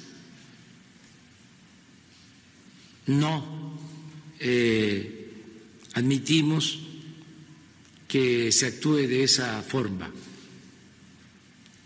y vamos a proteger a, Azucena y vamos a proteger a todos los eh, mexicanos. Es nuestra responsabilidad. Gravísimo, por supuesto. el, contexto es el video que circuló desde el día de ayer, ¿no? Un video difundido la mañana de este lunes por redes sociales en donde en un hecho inédito, un hombre encapuchado, flanqueado por seis subalternos también con el rostro cubierto y armas de grueso calibre, advierten así tal cual. Azucena Uresti, si sigues tirándome, te lo aseguro que donde sea que estés, doy contigo y te haré que te comas tus palabras, aunque me acusen de feminicidio, porque no me conocen a mí. Yo, yo no soy cubrecuotas ni extorsionista, ni, ni extorsiono, ¿no? El hombre acusa a la conductora de Azucena, de Azucena por Milenio y Telediario por ser parcial con los grupos de autodefensa en Michoacán y le insulta y se dicen orgullosos de ser narcotraficantes. Entonces este video circula ayer, todo el gremio periodístico. Escalofriante, de verdad, porque la amenaza es directa. Directa, directa. Sí, ¿no? ahora digo, guardadas las proporciones, sí, sí me parece que tenemos que hacer primero una reflexión, que pues México es uno de los países más peligrosos para, Para el ejercicio del el periodismo. ¿no? Ujú. Eh, que, que sí, o sea, es, es una figura nacional, ¿no? Que está siendo amenazada, hay una respuesta a nivel nacional. Del ¿no? Estado, sí. y seguramente estará muy protegida, ¿no? Tanto por intereses de la empresa que ha mediatizado es. esta situación y también por el gobierno por la relevancia de este tema. Pero ¿y qué pasa con todos los otros periodistas locales que hemos visto que matan o que a veces no nos enteramos a nivel nacional, lo que ya ha ocurrido, en donde vemos que hay colusión incluso a veces de las propias autoridades de gobierno en, en hacer la, la organizada, orquestar este, los, los asesinatos. Ellos tienen, o sea, yo no, a mí me queda mucho la duda, yo creo que la mayor parte de los periodistas en México no tienen la protección ni funcionan los mecanismos de protección para esa amenaza cotidiana al ejercicio de su trabajo. Me puedo equivocar. Digo, está bien que un tema nacional lo ponga y lo haga relevante. Esperemos que la solución no sea unipersonal. Por Claro. supuesto hay que protegerla porque ahí está. Pero también hay que proteger a todos los periodistas en México y también darnos cuenta que no se les ha protegido porque ahí están muertos. Ujú. ¿no? Entonces algo también no está Claro. funcionando por parte del gobierno y yo creo que hay que entender más eso y cómo no es tan fácil también como periodista el que te puedan proteger en estas situaciones, sobre todo si no eres alguien de relevancia Releva- nacional. Mira, haces el señalamiento correcto porque hay un protocolo a nivel nacional que depende justamente del secretario Alejandro Encinas, que no solamente eh, tiene que dar protección a periodistas, sino también a activistas de derechos humanos, este, ¿no? Eh, y en Morelos, diste en el clavo así, no sé en los demás estados, pero en Morelos hay un protocolo que est- está representado por el gobierno del estado. Comisión independiente, Eh, la, ¿no? la Comisión de Derechos Humanos Independiente, o sea, unos Periodistas, ¿no? periodistas, la. Comisión Estatal de Derechos Humanos, el mismo Tribunal Superior de Justicia y que desafortunadamente desde que llegó esta administración no ha funcionado. Y en donde de manera terrible y vergonzosa compañeros que ejercen el periodismo que antes tenían una lucha férrea para que el, el protocolo eh, Funcionara. funcionara, en este momento no dicen absolutamente nada. Afortunadamente no ha sucedido ningún hecho como tal en el estado de Morelos. Bueno, que pasó lo sepamos- de Adrián en este sexenio, Bueno, ¿no? claro, sí, cierto, tienes toda la sí, razón, sí. ¿no? Y ahí como Este, que se prendieron un poco las voces Pero de decir adiós. que se reactive, pero ni siquiera hubo reunión Nada, después de eso, nada, ¿no? Entonces debería de haber, o sea, el. Estado, al menos en el Estado de Morelos, se está quedando de ver en este sentido, ¿no? Porque además no es solamente que, que puedan eh, acusarlos desde eh, la trinchera de la delincuencia organizada, sino también hay funcionarios que tienen la tentación de ejercer el, el- su poder, vaya, para intimidar, para pedir incluso en las redacciones castigo hacia los compañeros periodistas, pero aquí en el estado de Morelos desafortunadamente no está funcionando y la reflexión es como tú la dices, el país México es uno de los países que incluso están por encima de, del riesgo de periodistas que están por encima de algunos otros países donde hay conflictos bélicos. Así es. Entonces las, las, las cifras son escalofriantes. Y eso nos pasa, nos pasa, perdón, el costo a los ciudadanos porque pues es cada vez más difícil el contar con, con periodistas pues que sean valerosos y Claro. que digan las cosas tal como son, que eso es lo, eso es lo que nos importa a los ciudadanos, no que nos refuercen este mensajes eh, políticos que están sesgados, sino que nos den las cosas, ¿no? Entonces creo que ahí perdemos todos, creo que por eso como ciudadanía tenemos que proteger a nuestros periodistas para que nos informen y que desafortunadamente, pues yo recuerdo no sé, no sé cuándo sería, hace de 30 y 40 años, al menos lo que yo recuerdo de esos ataques que hubo al periódico Z allá en. Tijuana, Sí, sí. ¿no? Y, y, y si lo vemos, no mucho no ha cambiado, digo, buen día, etcétera, pero, o sea, no mucho ha cambiado. ¿No? Y, y- Veracruz y- en el sexenio ¿no? de Duarte, De Duarte se llenó de asesinatos. Y entonces eso sí. está ahí, está señalado por la comunidad interna- internacional y creo que no se han hecho las cosas suficientes y que sí siento que parte de no hacer las cosas es para también mantener controlado eh, eh, la, la difusión de información, eh, digamos, neutra Claro. este, y, y- y que esa es la que nosotros necesitamos. ¿no? Sí, decir que el mecanismo, digo, esta empresa eh, está abocada al mecanismo de protección a periodistas a nivel federal desde lo ocurrido en 2016 y la verdad es que dentro de lo que cabe creo que el funcionamiento es digno, pero incluso creo que los recursos no alcanzarían siquiera en el propio mecanismo para dotar de seguridad a todos aquellos que vayan, pongan su queja es- y digan así necesitarlo, eso ¿no? eso Y es- lo, lo ideal sería que nadie lo necesitara, Y eso es lo, ¿no? eso es lo que me indigna, de nuevo por el tema de la consulta, más allá de la pregunta, ¿no? 500 millones de pesos. O sea, como esos 500 hay otros 500 y otros 500 de ahí están. O sea, dinero hay, ¿no? Sí. El tema es que no se ha querido emplear el dinero para proteger a los periodistas.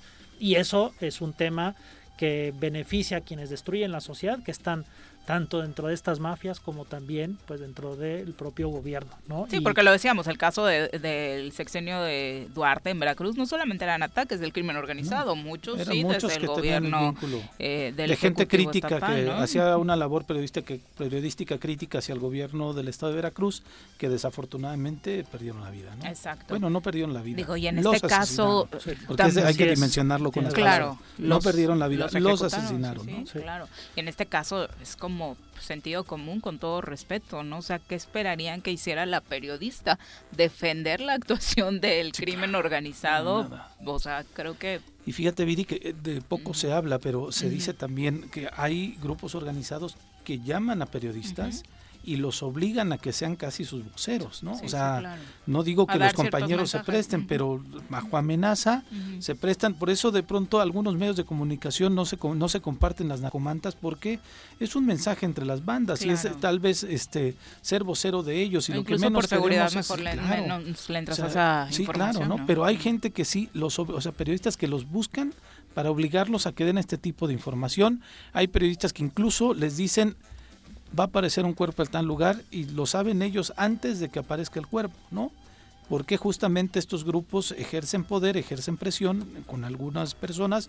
No lo sé si aquí en Morelos ha sucedido, no me consta, pero sí lo sé de otros casos. Está documentado en otros casos en el país, en donde estos grupos, a través de jalar un periodista, dicen o publicas esto o vamos en contra de, tu familia o en contra tuya y se vuelven de alguna manera, entre comillas lo pongo así, voceros de estos grupos de delincuencia organizada. Sí, que creo que no podemos dar de, de un análisis como que el, el que tratamos de entregarles a quienes nos escuchan, que pues así también como funciona en la política, digamos, legal, pues también dentro de estas organizaciones, pues hay también mensajes políticos, como tú lo, mencionas, entre ellos, con el gobierno, y pues también hay que ser cautos y estar atentos a las interpretaciones ya que se dan de quién dice este mensaje, ¿no? De si realmente será ese grupo o no, o si es otro grupo que está moviendo para que se ponga en la mira ese grupo. No, o sea, más allá de la, de la amenaza, ¿no? Porque de pronto no pareciera como, como algo inteligente,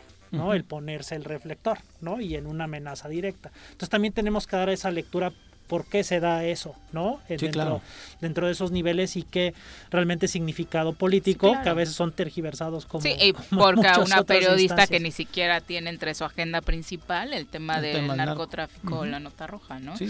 Dos con once, regresamos. Sí paso, sí paso, está el verde.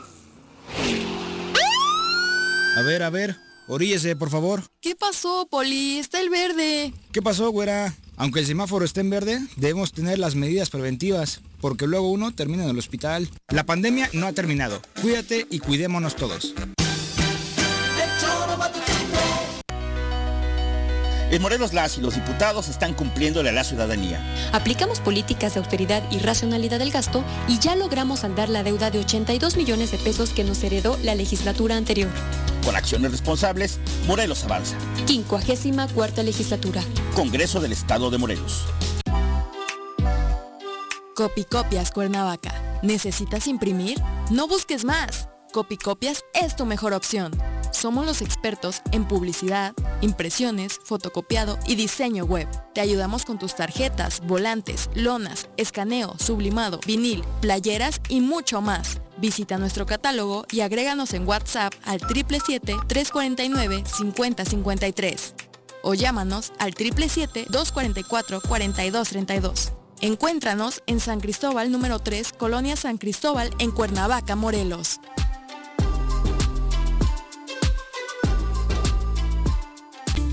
El gobierno con rostro humano te invita a participar en la campaña de descuento en recargos del impuesto predial. En agosto obtén 80%. Tus contribuciones son indispensables para la prestación de servicios públicos. Acércate a nuestras oficinas. Tenemos opciones a tu medida. Más información en el número de teléfono 777-404-3581, extensión 306 o en el correo predial arroba Ayuntamiento de Jutepec, Gobierno con rostro humano. Cafetería, tienda y restaurante Punto Sano. Contamos con comida vegana y vegetariana, porque nos preocupamos por tu salud. Ven y conoce nuestros productos orgánicos y suplementos alimenticios, al interior de Plaza Andrómeda, local 19, en calle Pericón, Lomas de la Selva. Contáctanos al 372-3514 o búscanos en Facebook como Punto Sano Cuernavaca.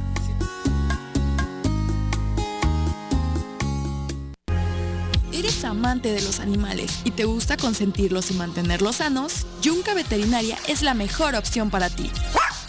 Contamos con servicios de estética y veterinaria canina y felina. Y además atendemos mascotas exóticas como aves y reptiles. Las mascotas son parte de nuestra familia. Es por eso que en Yunca los atenderemos como tal. Contáctanos al 777-179-8571 o visítanos en Avenida Cuauhtémoc, número 53, en Plaza Los Amates, Colonia Quintas Marta.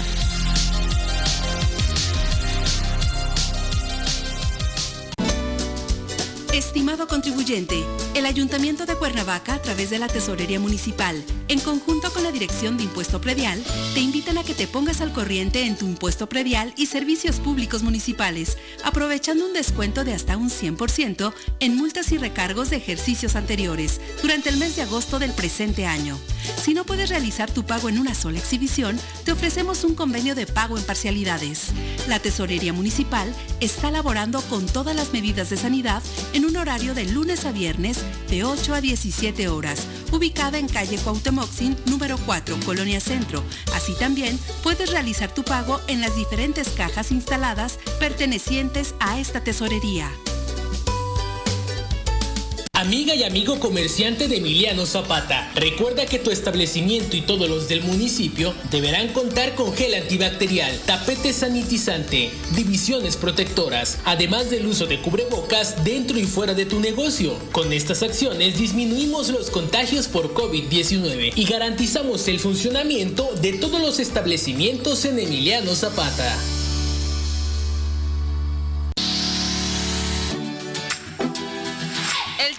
Informa. Dato curioso, la agencia BMW empezó a vender autos por la derrota de la Primera Guerra Mundial. Hay una gran curiosidad sobre BMW, que pocos saben, pero la gran marca de automóviles en un comienzo se dedicaba a vender aviones, avionetas y hasta helicópteros. Sin embargo, a raíz de la derrota de Alemania en la Primera Guerra Mundial, la empresa prefirió dedicarse al rubro de los autos.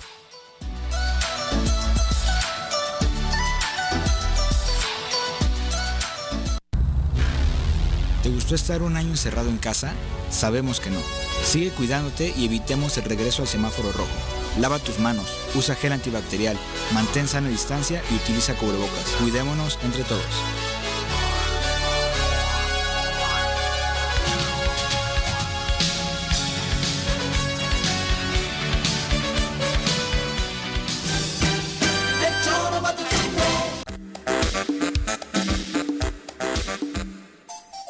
Gracias por continuar con nosotros. Eh, bueno, Ángel dice, ese tipo de periodistas queremos, no como los de la mañanera, que hasta parecen títeres. ¿Te cae mal Lord Molécula o por qué lo dices, Ángel? No, que no te haga enojar. Hay, hay algunos que sí van a hacer su chamba y otros que sí.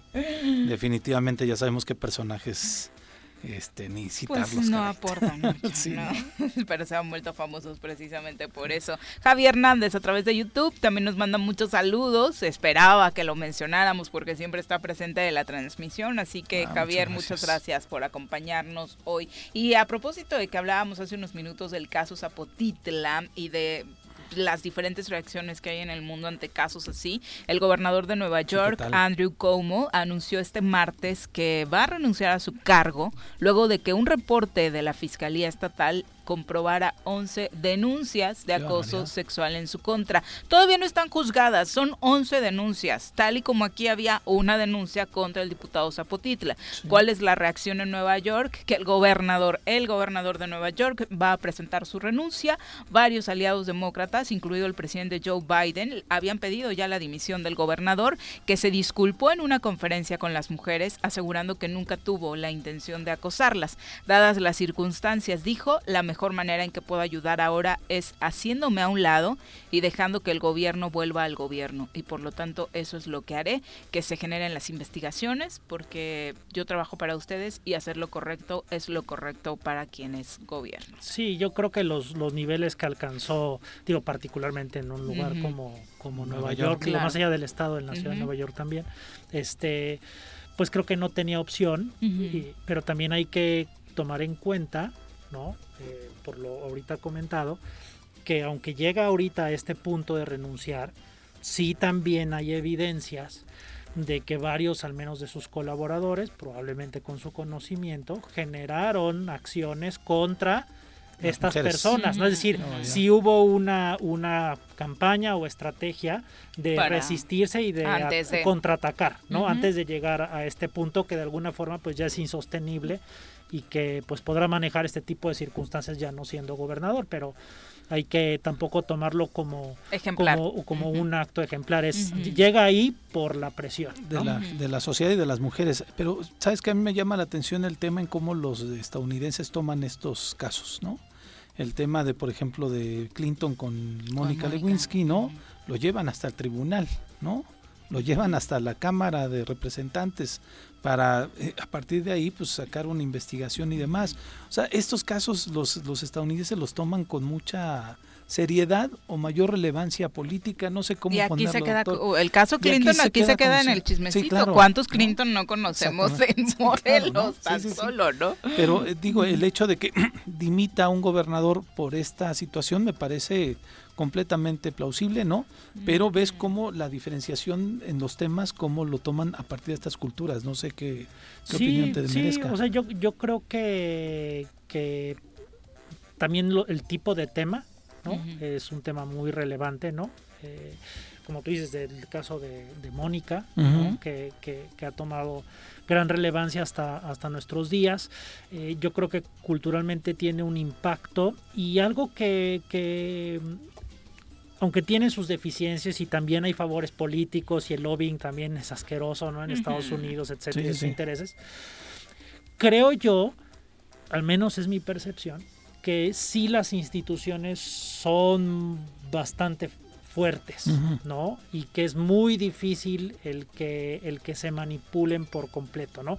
Que fue algo de lo peligroso que se llegó a ver con la presidencia de Donald Trump, ¿no? que no, digamos, no se había visto, ¿no? Pero creo que también al final fue castigado, porque creo que los, a, diferencia de, de nosotros, creo que hay una mayor parte de estadounidenses que confían en sus instituciones, ¿no? Eh, digo, hay también otros que quisieran que no existieran. Sí, claro, desde luego. Pero yo creo que eso, eso pesa y algo que pesa mucho también a diferencia de lo que ocurre aquí son los montos de dinero que están ah, asociados, ¿no? O sea, son pagos que nunca veríamos aquí de indemnizaciones. Entonces también eso hace que, que, que, sea muy difícil que alguien se vaya a ir hacia un lado o el otro, ¿no? Y yo creo que esas, esas circunstancias van, van cambiando. Definitivamente, pero bueno, por lo pronto ahí está en la mesa. Ya no se nos va a hacer ver que se tome una decisión digna en Morelos, pues porque quedan bien poquitos yo días creo que, para Yo creo que se va a ir esta legislatura y el diputado desafortunadamente va a estar prófugo de la justicia. Sí, claro. El diputado actual que vemos. Como estuvo prófugo prácticamente toda la legislatura, ¿no? Porque la verdad es que en cuanto empezó a platicarse de todo este tema, a difundirse, se desapareció. No estuvo se desapareció. Oye, nada más comentar, eh, hubo una declaración del presidente de la Comisión de Derechos Humanos, Raúl Israel Hernández, que adelanta que preparan ya una recomendación al personal de la Fiscalía del Estado, incluido altos mandos, por uso desproporcionado de la fuerza, hablando del caso de estos dos jóvenes que tuvieron este incidente con, con el Y la comisión está haciendo su trabajo. ¿no? Así es. O sea, me parece una buena decisión por, parte de la comisión darle seguimiento, sobre todo para acabar con esas especulaciones que el propio gobernador ha creado, ¿no? Que sean los tres haces, o los hermanos, cosillas, los carnales, ¿no? Los tres haces, ¿no? Sí, los tres haces y los carnales, pero bueno. Qué barbaridad. Pero mira, qué bueno que está haciendo la Comisión de Derechos Humanos su trabajo de manera objetiva en este caso. Es el mejor mensaje que le puede mandar a la ciudadanía. Vamos a saludar con muchísimo gusto a Alejandro Vela, presidente de la Asociación Civil de los Pueblos Unidos del Sur de Morelos, a quien recibimos con muchísimo gusto en este espacio. Alejandro, ¿cómo te va? Muy buenas tardes. Hola, muy buenas tardes, ¿cómo están todos? Muy bien, muchas gracias. Oye, primero cuéntanos, eh, ¿cuánto tiempo tiene de existir la asociación y cuál ha sido el foco principal de trabajo? Ah, sí, mira, la asociación más o menos tiene como desde el 2017, aproximadamente enero, y te soy sincero, eh, nace para presionar de alguna manera a toda la clase política, porque ellos pues al ver que un grupo de jóvenes y de ciudadanos apartidistas eh, están haciendo el trabajo, es cuando más se ponen a trabajar. ah, ¿O se han trabajado diferentes temas? Sí, hemos hecho distintas cosas porque realmente cuando tú la fundas, porque es debidamente registrada ante notario público y toda la onda, cuando tú la fundas te, permiten los estatutos qué tipo de ayuda quieres hacer, si quieres ser religiosa, deportiva, lo que sea. En este caso elegimos todo. O sea, todo, o sea, todas las anteriores. Oye, eh, pero en este caso también ustedes están en el tema del cultivo. Sí, de la tierra. porque aquí lo que estamos haciendo es con los campesinos. Ellos aquí en esta zona y en casi todo Morelos lo que más se siembra es caña. Cuando viene la época de zafra, que es cuando cae el tizne, no sé si en Cuernavaca también, pero... No, no tanto, en Cuernavaca no, es más para allá como de Zapata, para allá abajo, y la zona sur de Cuautla como Yautepec hacia la zona oriente, perdón, no zona sur-oriente. Ok, bueno, entonces, este, sí, ellos lo que más siembran es caña, en este caso, pues bueno, se dio la oportunidad todavía no se siembra marihuana como tal, pues porque todavía sería ilegal sembrar marihuana. Entonces, pues se habló con todos ellos, se, se, habló con la, la otra asociación que se llama Artistas Legales. Ellos llevan ya muchos años en este tema de la marihuana. Ellos tramitaban amparos o más bien tramitan de manera gratuita a toda la gente que se acerca con ellos para que tú puedas andar en la calle y sin ningún problema puedas fumar o sea, para que puedas poner tu dosis sin que seas detenido. Claro, existe mucha falta de información tanto a nivel de la sociedad como de los mismos policías, ¿no? Todavía existe. Pero es por eso que, que nos unificamos Pueblos Unidos del Sur de Morelos, artistas legales, y pues bueno, hablamos con todos los giratarios y campesinos de aquí de la zona, en especial ahorita de Tetecala. Y posteriormente, pues bueno, de manera indirecta y directa queremos beneficiar a Mazatepec, Miacatlán y Coatlán del Río. ¿Y cómo recibieron la invitación? O sea, no sé, yo la verdad es que si llego con mi abuelito y le digo que quiero que me preste uno de sus tierras para sembrar, pues me va a decir que no. Te va a decir, estás marihuana. Exacto. bueno, la verdad es que hubo de todo. Hubo gente que sí, este, hubo uno de ellos que sí abiertamente nos dijo, yo no, porque yo no quiero ser parte de que la sociedad sea adicta. Aún así le dijimos, bueno, mire, no se preocupe, si, o sea, sea legal o incluso si es ilegal, el que es adicto es adicto, la va a buscar, ¿no? O sea, el que quiera la va a buscar, es como un alcohólico. El alcohólico no importa de dónde, pero va a encontrar dinero y va a buscar la manera de encontrar, ¿no? Incluso cuántos no van y se toman los perfumes. Entonces, mucha gente lo recibió bien, se les explicó que no es, o sea, no es en sí como, como el, el hecho de sembrar marihuana, sino es la oportunidad que esto genera. Al abrirse el mercado legal, pues bueno, es algo novedoso, que pues ya está pasando en países, ¿no? Como Uruguay, a nivel Latinoamérica, Uruguay, pero bueno, en Europa, Holanda siempre ha sido legal. En Estados Unidos muchos estados son ya legales y nosotros estamos ataxados, o sea, la guerra contra el narco sigue siendo aquí cuando en otros lados ya es hasta legal. Entonces, se habló con ellos, se les dijo, mira, es una oportunidad de que Tetecala y su región aledaña pueda explotarlo de dos formas. Uno, de manera directa con la venta del producto a, a productores. De hecho, ya tuvimos una llamada con una persona que, que es de Canadá. Vamos a ver nada más que sea todo que sea todo legal, verdaderamente registrada y a ver qué se puede hacer, luego les cuento eso.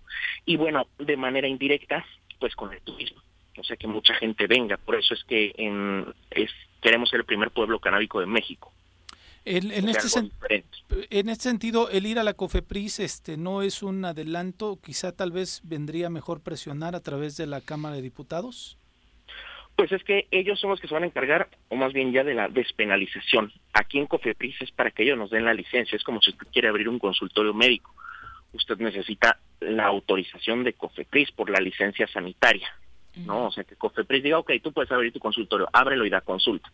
En este caso, pues bueno, es este que nos den la licencia de siembra, porque actualmente solo hay cuatro tipos de licencias en este tema de la marihuana. Uno, siembra, dos, transformación, tres, venta y cuatro, exportación. Nosotros lo que estamos buscando es la de siembra, que es lo que la gente de aquí saben o sabemos hacer.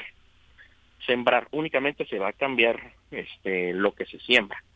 O sea, se va a cambiar el, si actualmente siembran caña, pues bueno, van a seguir sembrando caña, pero van a sembrar ahora marihuana. Ahora, justamente, digo, muchas gracias por esta información, Iván Martínez. Eh, justamente has comentado esto como una oportunidad frente a otro tipo de, de cultivos, que entiendo que para quienes tengan el espacio, no es tener una reconversión completa, pero pueden dedicar un espacio. Sin embargo, eh, ¿nos podrías compartir en esta oportunidad cuál es la rentabilidad, digamos, que incrementa comparativamente a alguien que está sembrando arroz, que no le que no realmente no va tan bien como debería, caña, etcétera? ¿Por qué sería más rentable o en, o en qué medida sería más rentable el dedicarse a este tipo de, de cultivo? Así, ah, claro. Por ejemplo, eh, actualmente la tonelada de caña la pagan en aproximadamente 1.300 pesos en la época de zafra. Toda esa se va a los ingenios azucareros, como el de Zacatepec, por ejemplo. Es un dinero que no está mal, o sea, digamos, viven bien. Sin embargo, hay otros productos que son más malbaratados. En este caso, pues bueno, va a depender mucho de la oferta-demanda. Actualmente aproximadamente un kilo de marihuana cuesta entre tres mil y cuatro mil pesos. Los que son así, que es la que se quiere sembrar acá, que es la cannabis sativa mexicana, la que se siembra a cielo abierto. Claro, en California hay muchas muchas este, cepas que se siembran en invernadero. Eso por ahora nosotros no lo vamos a hacer. Nosotros vamos al totalmente agrario, o sea, totalmente la fuerza campesina. Entonces, se calcula que aproximadamente un kilo legal aproximadamente unos cinco mil, pero va a depender mucho de la oferta-demanda. Esto, pues bueno, qué tan demandada sea la producción de acá, que todo el mundo quiera, y cuántas licencias den. Va a depender mucho, realmente no le podríamos dar como un precio, pero sí es, es, es totalmente seguro que van a ganar mejor. Claro, entonces eso es, eso es una parte y entiendo entonces que al menos en esta primera etapa eh, que, se diera no estaría acompañado de, de, paquetes de alta tecnología o de tecnificación importantes, que es algo, digamos, hasta cierto punto rudimentario o básico, no hay grandes inversiones que hay que hacer. Sí, claro, porque nos estamos basando todo, todo tiene que ver con la, con el agrarismo, o sea, que sea totalmente campesino. Si usted ve a, por ejemplo, Vicente Fox, el expresidente, que él es el de las personas más famosas en México que ha estado intentando en el tema, pues él lo ve desde un punto de vista empresarial totalmente. O sea, él quiere la empresa y quiere dinero. Y bueno, está bien. Nosotros aquí lo que queremos no es que la riqueza se quede en una sola persona, sino que se reparta más equitativamente. Y no, no somos socialistas ni comunistas. De hecho, nos estamos basando totalmente en el capitalismo, pero sí que llegue directamente el dinero y, y todo lo que tenga que llegar a los campesinos. O sea, queremos devolverle al campo la fuerza que ha perdido. A, partir de la manifestación de ayer, ¿hubo alguna respuesta de la COFEPRIS? ¿Lo recibieron? Sí, sí nos recibieron, recibieron los documentos que se llevaron y ellos van a enviar a COFEPRIS Nacional y ya ellos definen. Bueno, pues estaremos pendientes de cuál es la resolución y ver si realmente tenemos en Morelos el primer municipio canábico, ¿no? O sea, sería... Claro, pues como siempre lo hemos visto, Morelos ha sido turístico, ¿no? Desgraciadamente por las cuestiones de seguridad ha sido afectado ese turismo, ¿no? Pero si recordamos el Morelos de los ochentas, de los noventas, era era bonito ver a los gringos andar por el zócalo y todo eso actualmente pues bueno se ha perdido eso pero poco a poco lo iremos recuperando. En este caso pues bueno es algo novedoso para nuestra región y es aprovecharlo simplemente. Si no las si no lo hace Morelos lo va a hacer otro estado. Muchas gracias. Muchas buenas tardes. Bueno ahí está esta iniciativa que era importante compartirles con ustedes por si quieren también unas tierritas por ahí puede sumarse, ¿no? Que nos llamó la atención ayer, ¿no? Porque fue una manifestación de campesinos acompañados obviamente por Alejandro eh, que llegaron allá para decir nosotros queremos producir este, háganos caso, ¿no? Yo pensaría que, el, que el camino sería primero la Cámara de Diputados para poder regular, porque el, debate está muy abierto todavía de la resolución que tomó la Suprema Corte. Sí, le Creo que puede haber, tiene que haber leyes reglamentarias, tienen que definir cuánto de, consumo eh, puedes tener, portar eh, tú en la, en la calle, tiene que ver cuánto puedes producir. Entonces, es todavía un debate que, que, que, tal vez va para largo, ¿no? Y a ver qué disposición tiene la nueva Cámara de poder llevar estos temas en la mesa. Sí, yo creo que, que al final es, es, sí es un área de oportunidad, digo, otros países la, la han tomado, creo que es importante que se reflexione en nuestro estado si, si se dedica la capacidad agraria para, para ello. Creo que desafortunadamente eh, vivimos en un país y en un estado en donde todas las instancias que deberían de apoyar al innovador, al, al, quien tiene una nueva idea, al quien quiere aprovechar un área de oportunidad, es marginado, es aplastado, lo mandan para el próximo año. O sea, entonces, es, eh, independientemente si es marihuana o no, esos ecosistemas de innovación este, son, son muy complicados. Pero bueno, hay que darlo. Y creo que otra reflexión importante sí para Morelos como un estado que, bueno, creo que sigue siendo agrario, ¿no? Por cada vez menos, porque cada vez hay más casas y menos campo. así le ha ido pasando al arroz. Pero... Eh, pues esta cuestión en donde creo que desde hace muchos años nos damos cuenta que pues la capacidad agraria de Morelos pues no se ha ido perdiendo y no se ha ido desarrollando una mayor capacidad hacia otros cultivos, ¿no? Eh, creo que el arroz, con, a pesar de lo que se ha logrado, pues sigue siendo es un arroz que no es competitivo. Esa es la verdad. Sí, claro. Seguimos con la caña. Sí, tenemos la denominación de origen, pero no se ha hecho nada por apoyar a la comercialización, ¿no? La, producción de flores ornamentales es realmente uno de los sectores que más recursos trae. Eh, eh, pero propios. Pero, ¿no? Entonces, e, es ahí en donde, en donde creo que también, frente a que si es marihuana o no, ¿no? Para que en, en vez de cultivar arroz o caña, creo que pues también valdría la pena en, esos análisis que son los que se deben de estar haciendo desde la Secretaría de Desarrollo Agrario, ¿no? Eh, este, ver qué es lo que se tiene que hacer, cuáles son las, los cambios que hay que hacer. Y entonces, si hay una oportunidad de que la gente está dispuesta, ah, pues si me da más cambio esto, si es marihuana o si es producir flores, pero flores legales que no sean, que, se paguen regalías, etcétera, este, pues hacerlo y exportar, ¿no? Tenemos muchas hectáreas de, de producción de flores ornamentales, entonces creo que hay que ir a esa reflexión dentro de este cambio de cultivos, cuáles son los más apropiados, ¿no? Y, creo que uno es este y qué bueno que se está comentando y que esperemos se analice adecuadamente, ¿no? Ojalá. Porque en Morelos ese tema no se ha debatido. No. ¿No? Ha sido un tema a nivel nacional. En Morelos muy pocos o casi nadie, el mejor Y se ve difícil que no tenemos el el contexto. Exactamente. Tal vez en Nuevo León sí lo pensaría. 2 con 35. Eh, bueno, causó mucho revuelo este tuit ayer, muy, la verdad, original del alcalde de Jojutla, Juan Ángel Flores, eh, que enhorabuena para toda la gente de Jojutla, creo que lo hemos platicado muchísimas veces, tienen un muy buen gobierno y además está con pocos recursos, poniéndole mucha innovación, ¿no? Mucha creatividad para seguir generando cosas. Eh, ayer tuiteaba y el estilo de comunicar de Juan Ángel es muy peculiar, ¿no? Dice que el novio no te mienta. En Jojutla ya no hay pretextos de que se te acabó la pila del cel y por eso no contesta. Ya están instalados en Jojutla los primeros de varios cargadores solares para celular en plazas públicas de la ciudad. Pero decía un amigo, pero no hay buena señal en Jojutla. hay zonas donde hay buena.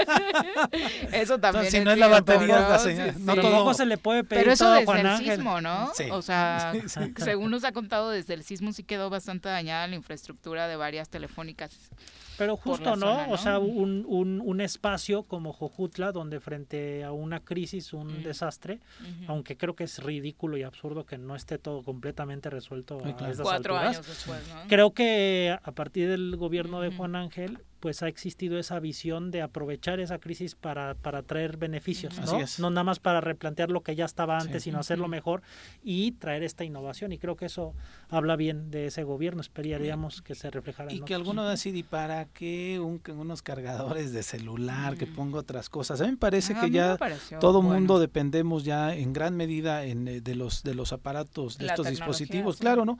Incluso para temas de seguridad, para saber dónde estás, porque de pronto no localizar un familiar si te genera una bronca después. Este, el tema de muchos hacen tareas a través de esta cosa, ¿no? El internet, estar informados y demás, me parece una, una, una buena a mí sí me gustó, la verdad, sin lugar a Y como lo comunicó también de manera genial. 2 con 37, vamos a saludar a través de la línea telefónica a Norma Arteaga Zabaleta, directora de la Instancia Municipal de la Mujer en el municipio de Jutepec. Eh, buenas tardes, Norma, ¿cómo te va? Hola, ¿qué tal? Muy buenas tardes, Vivi. Muy buenas tardes a todas y a todos. Con el gusto de saludarte en el marco de este sexto aniversario de que se declaró la alerta de violencia de género en Morelos, en, municipios como Jutepec. Cuéntanos eh, cómo van los protocolos de cumplimiento en Jutepec sobre la alerta. Sí, Viri, muy buenas tardes a todos y a todas, les reitero. Efectivamente, nosotros formamos parte de los ocho municipios que se les decretó la alerta de violencia de género en el año 2015. Por instrucciones de nuestro alcalde, hemos llevado a cabo las políticas públicas conducentes a cumplir, como lo decías tú, con todos los protocolos que se nos han solicitado a partir de la CONAVIM, la Comisión Nacional de Víctimas, en cuestión de medidas de prevención, de atención, sanción y rehabilitación. En la cuestión municipal nos tocan todas aquellas medidas de prevención y de atención, que son en las que nosotros trabajamos a través de las instancias para atender cualquier tipo y modalidad de violencia que puedan estar sufriendo niñas, adolescentes y mujeres en el municipio. En este sentido, las estadísticas en este trienio, ¿cómo han sido respecto a feminicidios y violencia en contra de las mujeres en Jutepec? Así es, Viri. Te comento que en el año de 2015 fue decretada y en el municipio de Jutepec en el año de 2019 tuvimos eh, la desfortuna de tener cuatro feminicidios. Para el año 2022 y lo que llevamos del año 2021 hasta el día de hoy no hemos presentado ningún feminicidio aquí en Jutepec.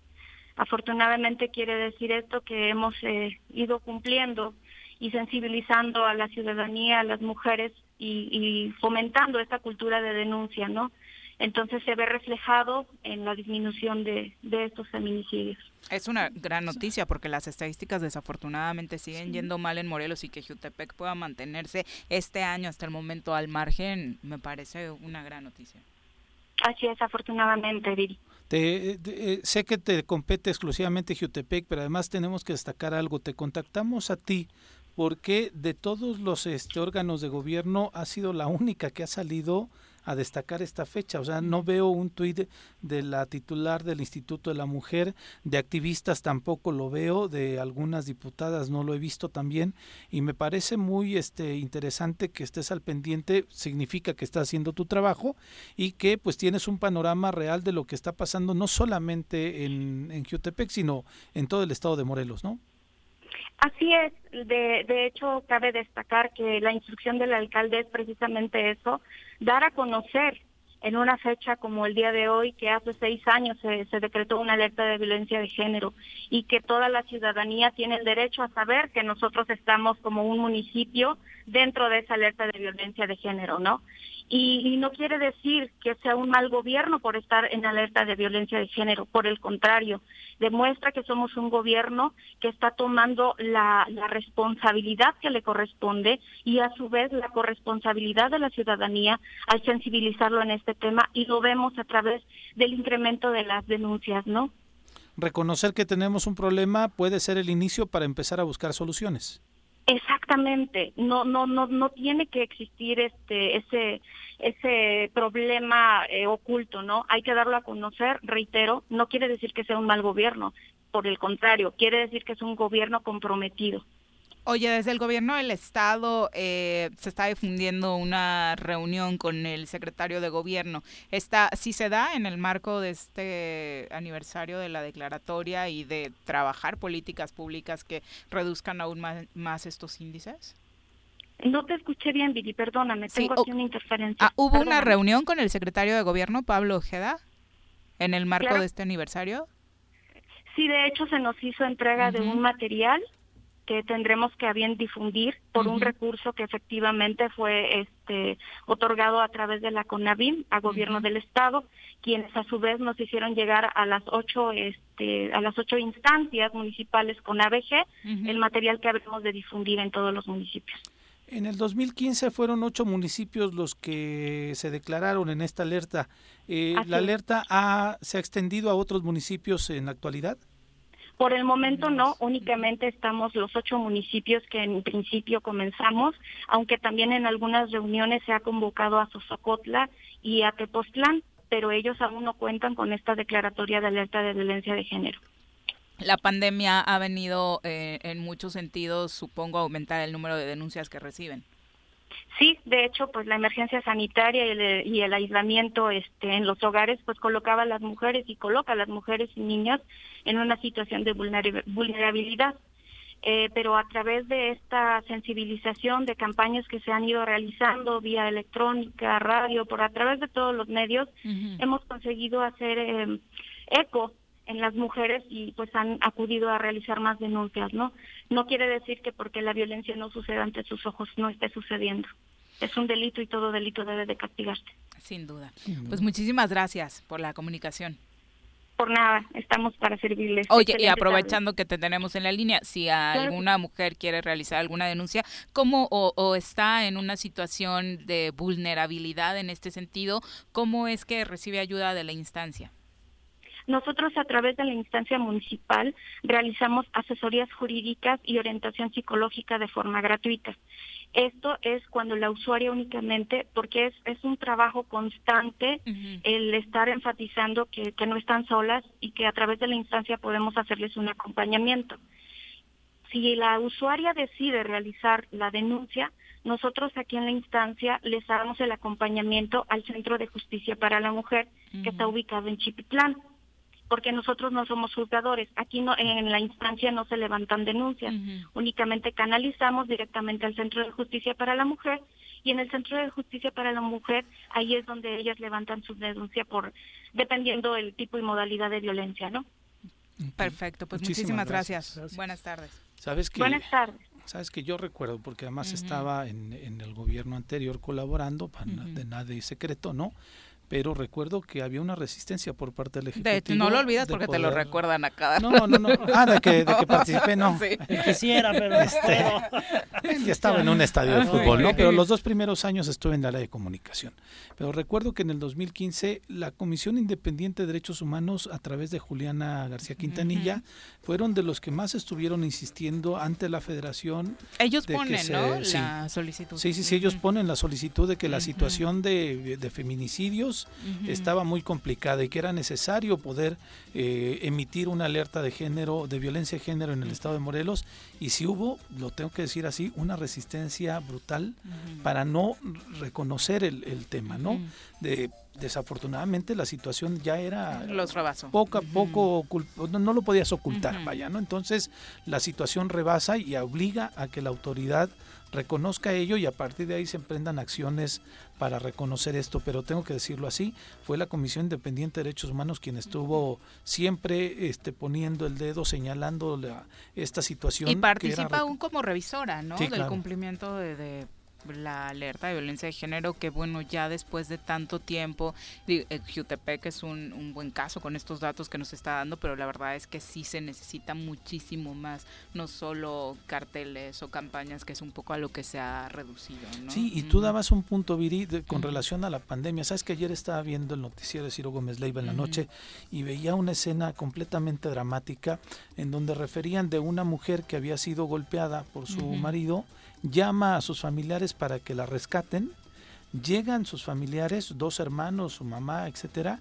y este sale el esposo de, de esta de esta víctima de esta mujer con, con un hermano de él, o sea el cuñado, con el tipo armado y suelta bala a, a los hermanos de su esposa, ¿no? Entonces, y, te- y Sí, termina claro, muerto historias de esas. este, en la calle el chico este que iban a rescatar a la mujer y refieren de otra otra situación de cómo la violencia se ha incrementado, no solamente la violencia en situaciones de delincuencia organizada, sino esta violencia cotidiana de, la- de convivencia en las familias, donde otra mujer también es este golpeada por su marido bastante Ebrio. ebrio, ¿no?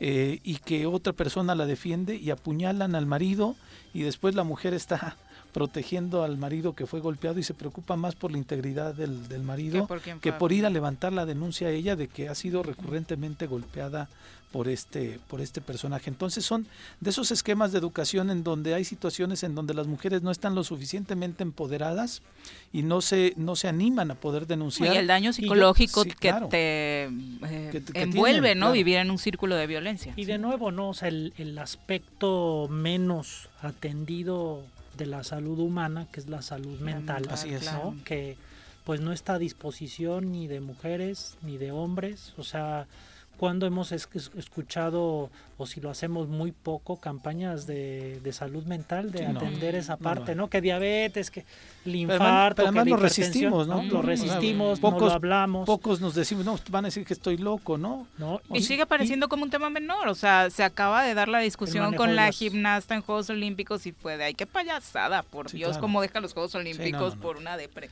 ¿No? ¿no? Y yo creo que hasta que no hablemos de eso, porque creo que muchos de estos temas de la inseguridad, la alerta de, de- de violencia de género, creo que hay aristas que no son suficientemente atendidas, ¿no? Y que mm, aunque atiendas las demás, nunca vas a generar el cambio cultural que se requiere para resolver este tipo de problemas, ¿no? Y, y yo creo que el manejo de nuestras emociones es algo que ni se nos educa cómo hacerlo, ni se nos Sí, no. atiende preventivamente ni en nuestros trabajos, ni en nuestras familias.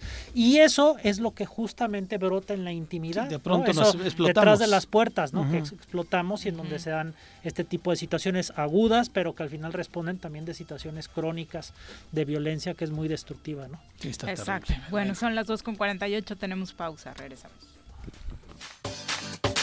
Ya llegó el verano y la forma más segura de disfrutarlo es siguiendo las medidas sanitarias ante la pandemia. Cuidémonos entre todos. Verano.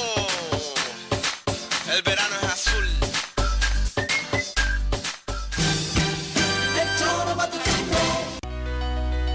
En Morelos las y los diputados están cumpliéndole a la ciudadanía. Aplicamos políticas de austeridad y racionalidad del gasto y ya logramos saldar la deuda de 82 millones de pesos que nos heredó la legislatura anterior.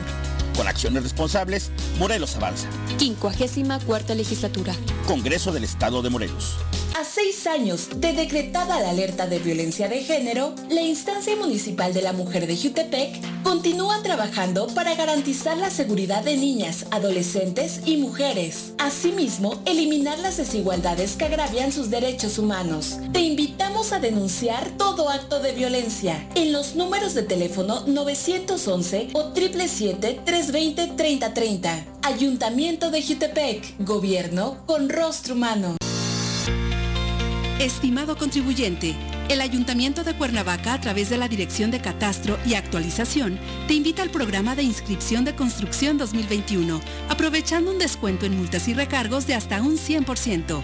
Podrás obtener también la condonación del crédito fiscal omitido de hasta los 5 años que refiere el artículo 93 ter-10 Tienes hasta el 30 de noviembre de 2021 para regularizarte.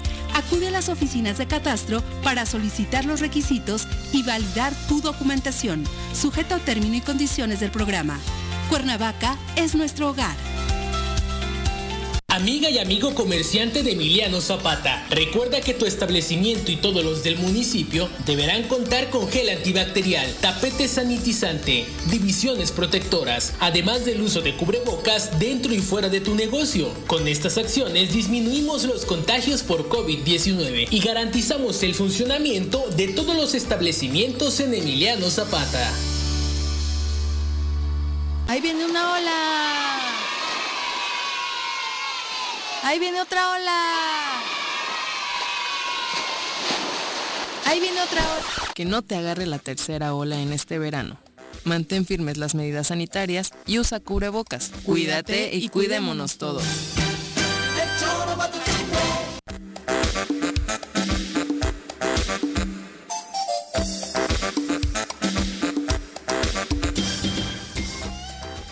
Con 51 de la tarde. ¿Qué les parece si vamos al comentario de Jordi Meseguer?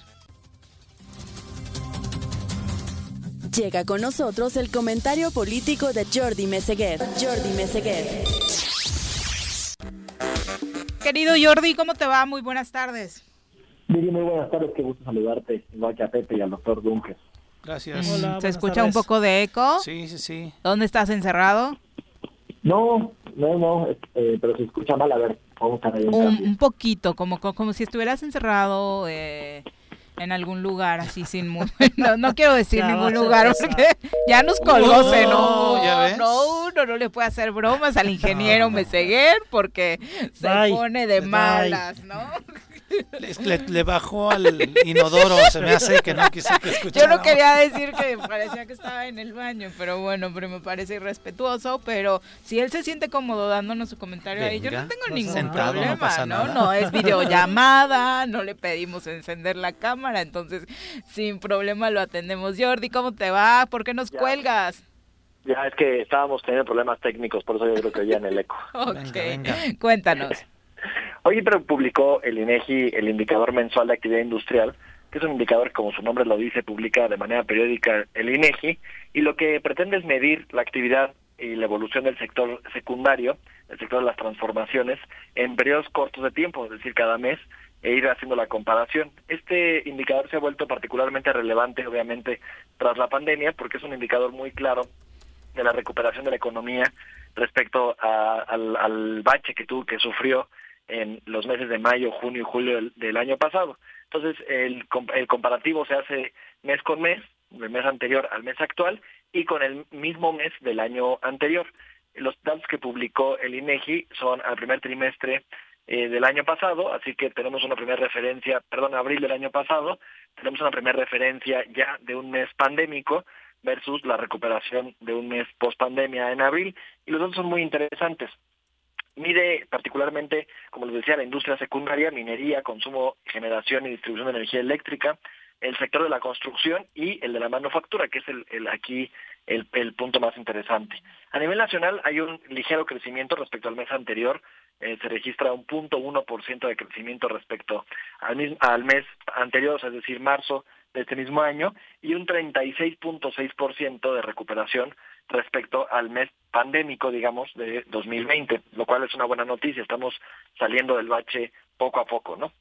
La industria que más crece es la industria manufacturera, eh, empujada principalmente por la industria automotriz y la reapertura de las fronteras para el comercio, eh, con Estados Unidos principalmente, es, la industria que más crece y la el subsector, digamos, que más lo empuja, y seguido de la, de la construcción, de la industria de la construcción, también empujada en gran medida por las grandes obras de este sexenio que, que ha anunciado el presidente y que está llevando a cabo el presidente. Ahora, no todos son buenas noticias, ¿no? Y son buenas noticias en las, a nivel nacional, pues a medias, porque finalmente es, es la recuperación de, de, un, de la pandemia. Pero donde hay peores noticias es en el estado de Morelos.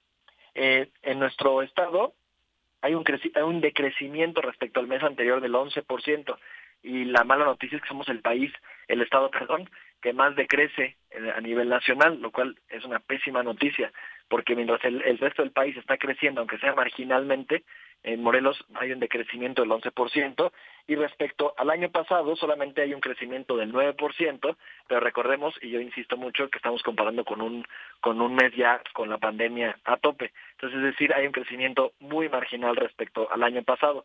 Además, si nos comparamos con el resto de los estados, mientras todos los estados están creciendo a tasas de dos dígitos, nuestro estado es el tercero con peor crecimiento respecto al año anterior, solo con un 9%.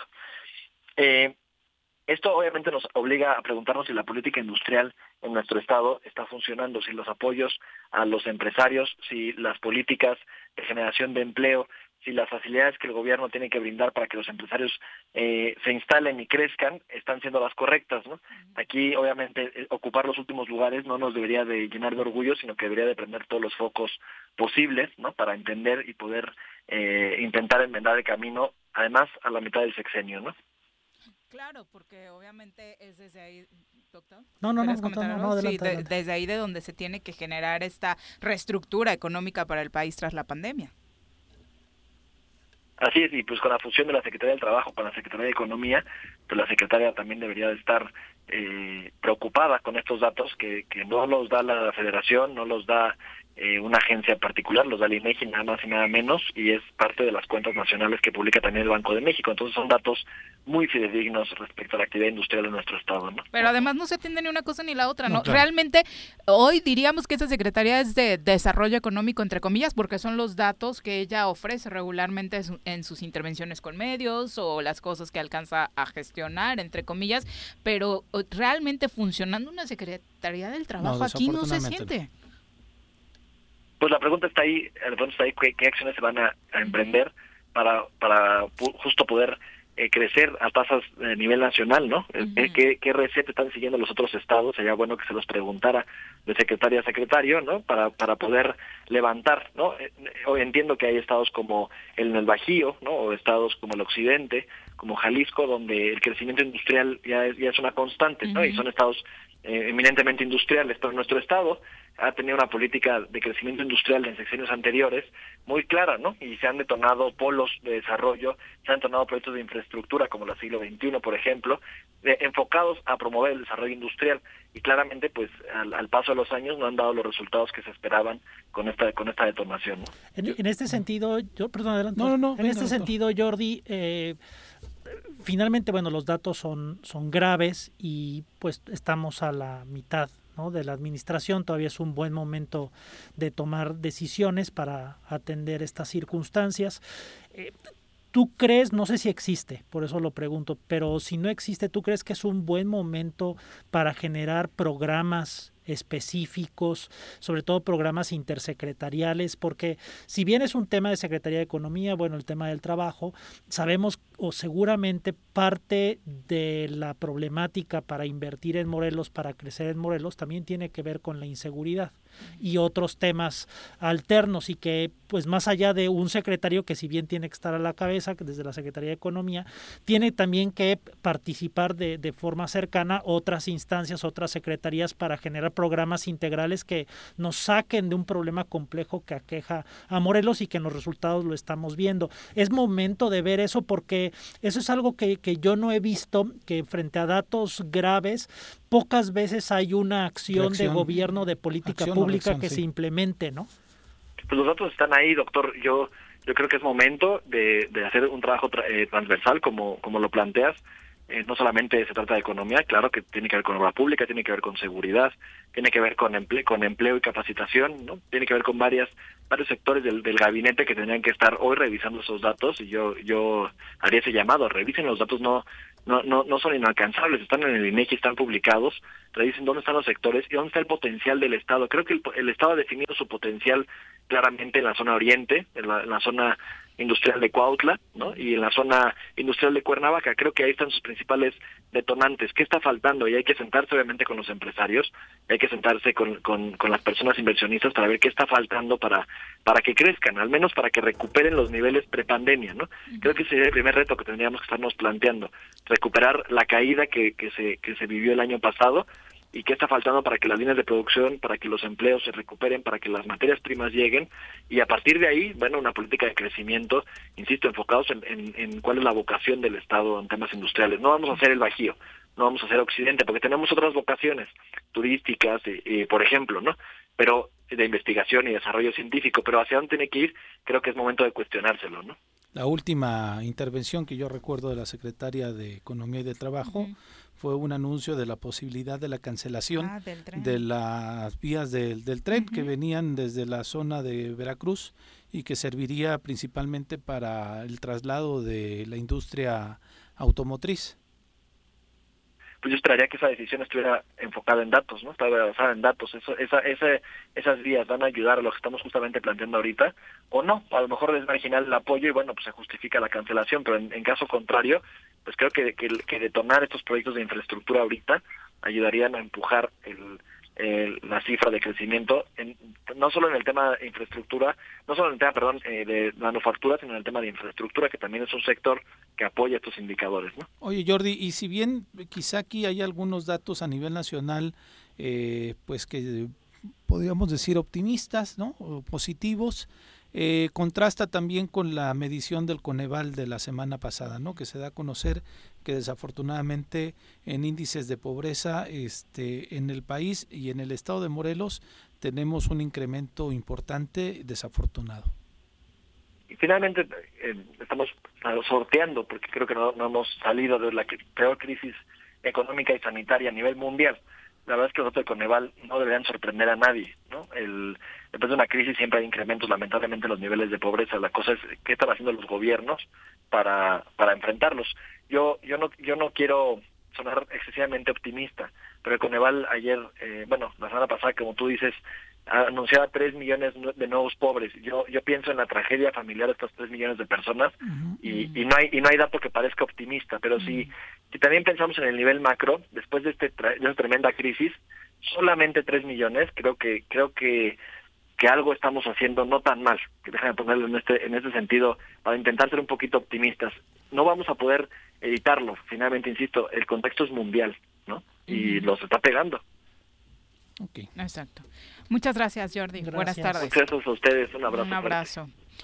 Bueno, digo, así como se ha discutido durante un buen rato esta separación de la Secretaría de Turismo y Cultura, creo que hemos perdido de foco de otras dos que son bien importantes que se fusionaron y que realmente ni funciona una ni otra. Pero además que recuerdes que haya una inversión que ha llegado a nuestro estado de Morelos en estos Cero. últimos tres años.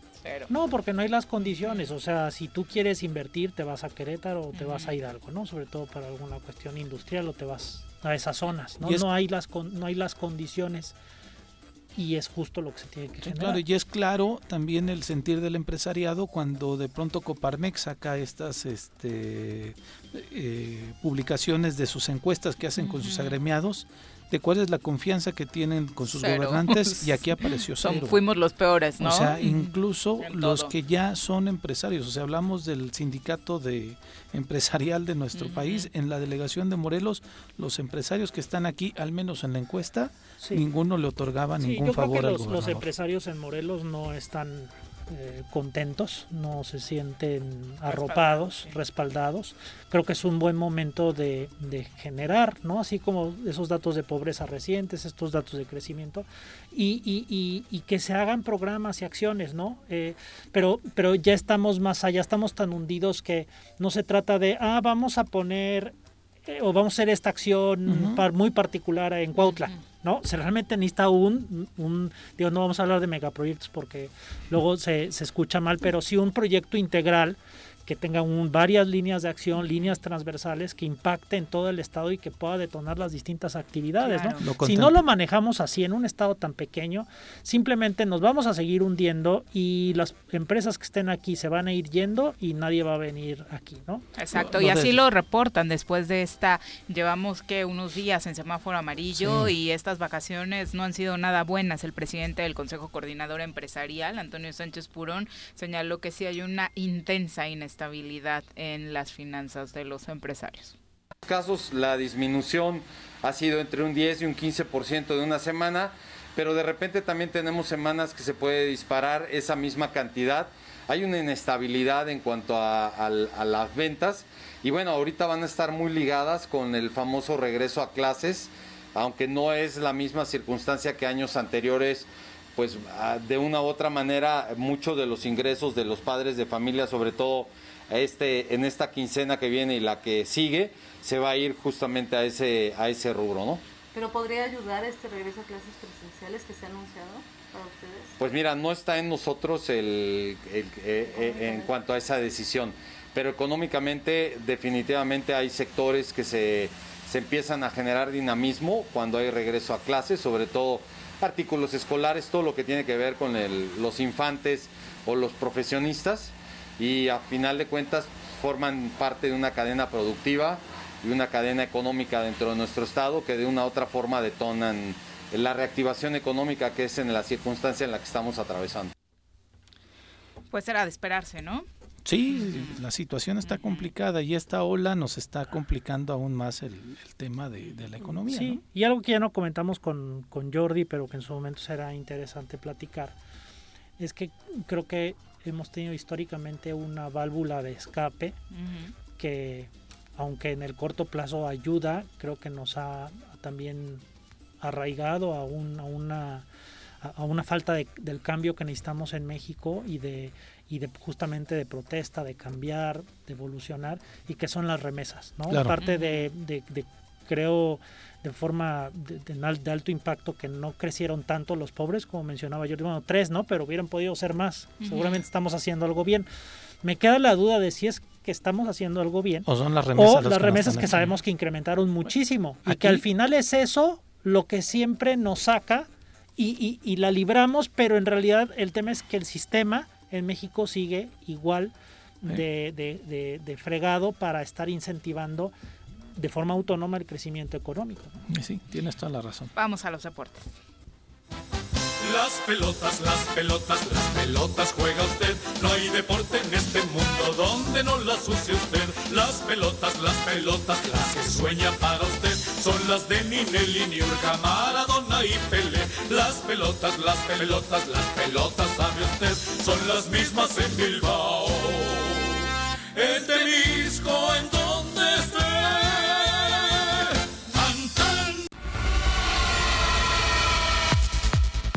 Va, Bruno? Muy buenas tardes. Hola, buenas tardes, Viri, Pepe, y saludos también para el doctor Iván y buenas tardes a todo el auditorio. Igualmente. Estoy contento. Mm, ¿Estás en París ya? ¿O a qué hora sale tu avión? sí, estamos aquí, ¿Ya, está, ¿Ya compraste la 30? Ya, no, no, todavía no.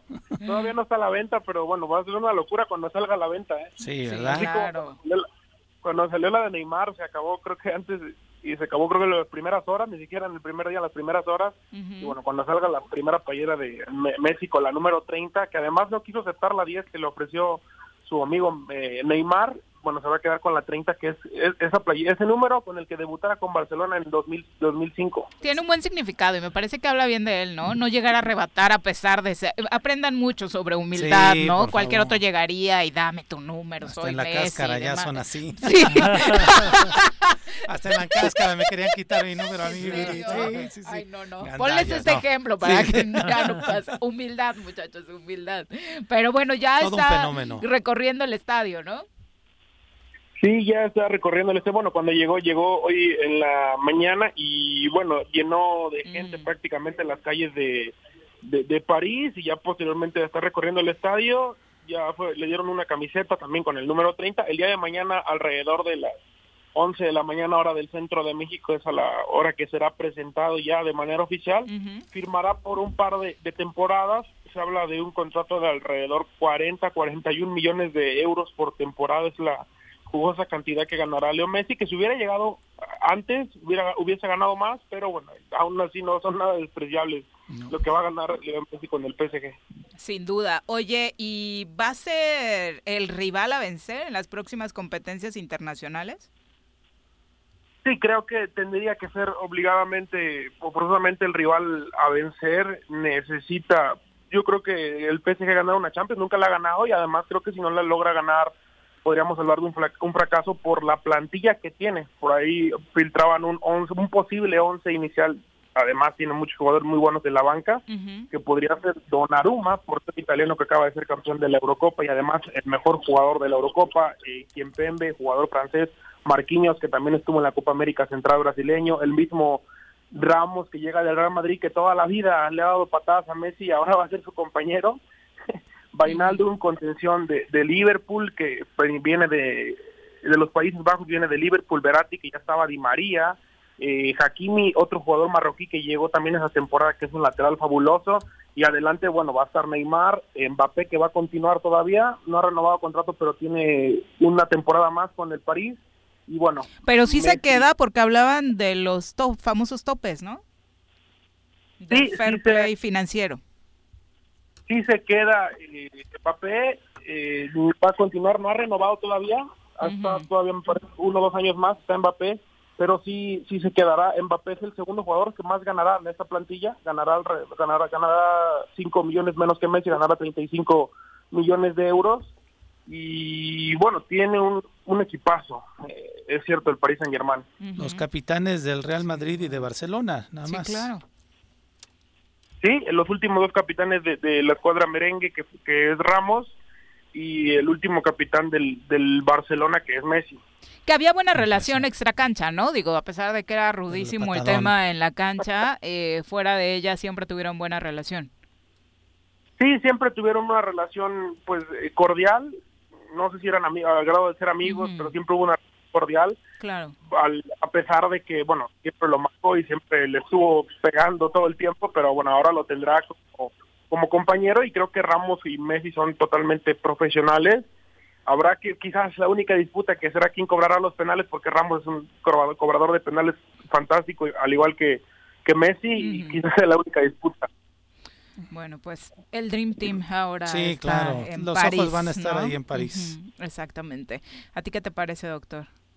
Está bien, pues yo creo que los, los cambios y de las dinámicas en el fútbol creo que pues traerá aires frescos, ¿no? Incluso el cambio de estas figuras hacia otros equipos creo que siempre es algo que renueva, ¿no? A, a estar viendo estos niveles de competencia que ya se habían alcanzado, pero que de alguna forma pues como que se estabiliza, ¿no? Entonces, bueno, siempre una oportunidad de sorpresas, de nuevas dinámicas. Claro. Creo que es algo muy bueno, pues esperemos que eso atraiga más atención al fútbol. Exacto, y además habrá que analizar después cómo le pega a la propia liga, ¿no? Que creció claro. muchísimo, pero primero sin Cristiano, ahora sin Messi. Por Dios, ¿quién va a comprar los viajes de ¿Quién la va a diciembre para el superclásico, no?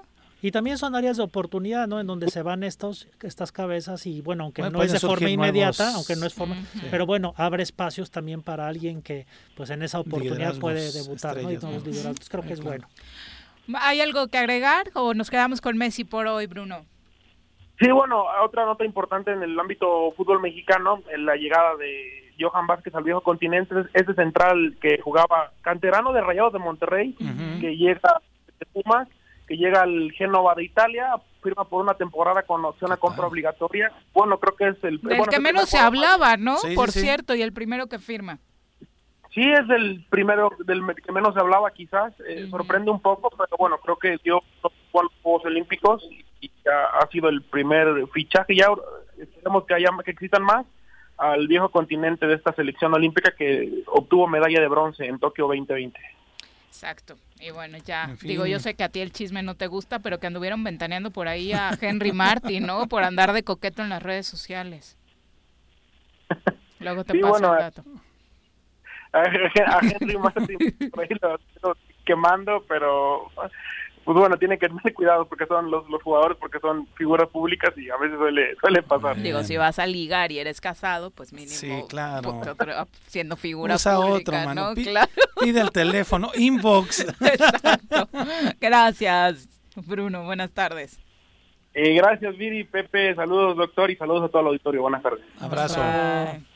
Eh, Iván Vilar dice, ya vimos por qué lloró Messi al no llegar a un acuerdo con el Barcelona. Le cambió un año de sueldo, le cambio un año de sueldo por mi pensión para el resto de mi vida. si es que se le puede llamar a eso vivir con Sí, pensión. claro. Hay de pensiones a pensiones y definitivamente la de Messi está difícil de igualar. Doctor, muchas gracias por gracias, un acompañarnos. gusto estar con ustedes. Muy buenas Gracias, tardes. doctor. Nosotros ya nos vamos, son las 3 con 15. Pepe, gracias. Muchas gracias, gracias al auditorio por acompañarnos. Nos vemos mañana en punto de la una de la tarde. Buenas tardes, buen provecho. ¡Uy! ¡Se acabó! Pues así es esto. Esta fue la revista informativa más importante del centro del país. El Choro Matutino. Por lo pronto, el Choro Matutino. A bailar y a gozar, porque mundo se va a acabar.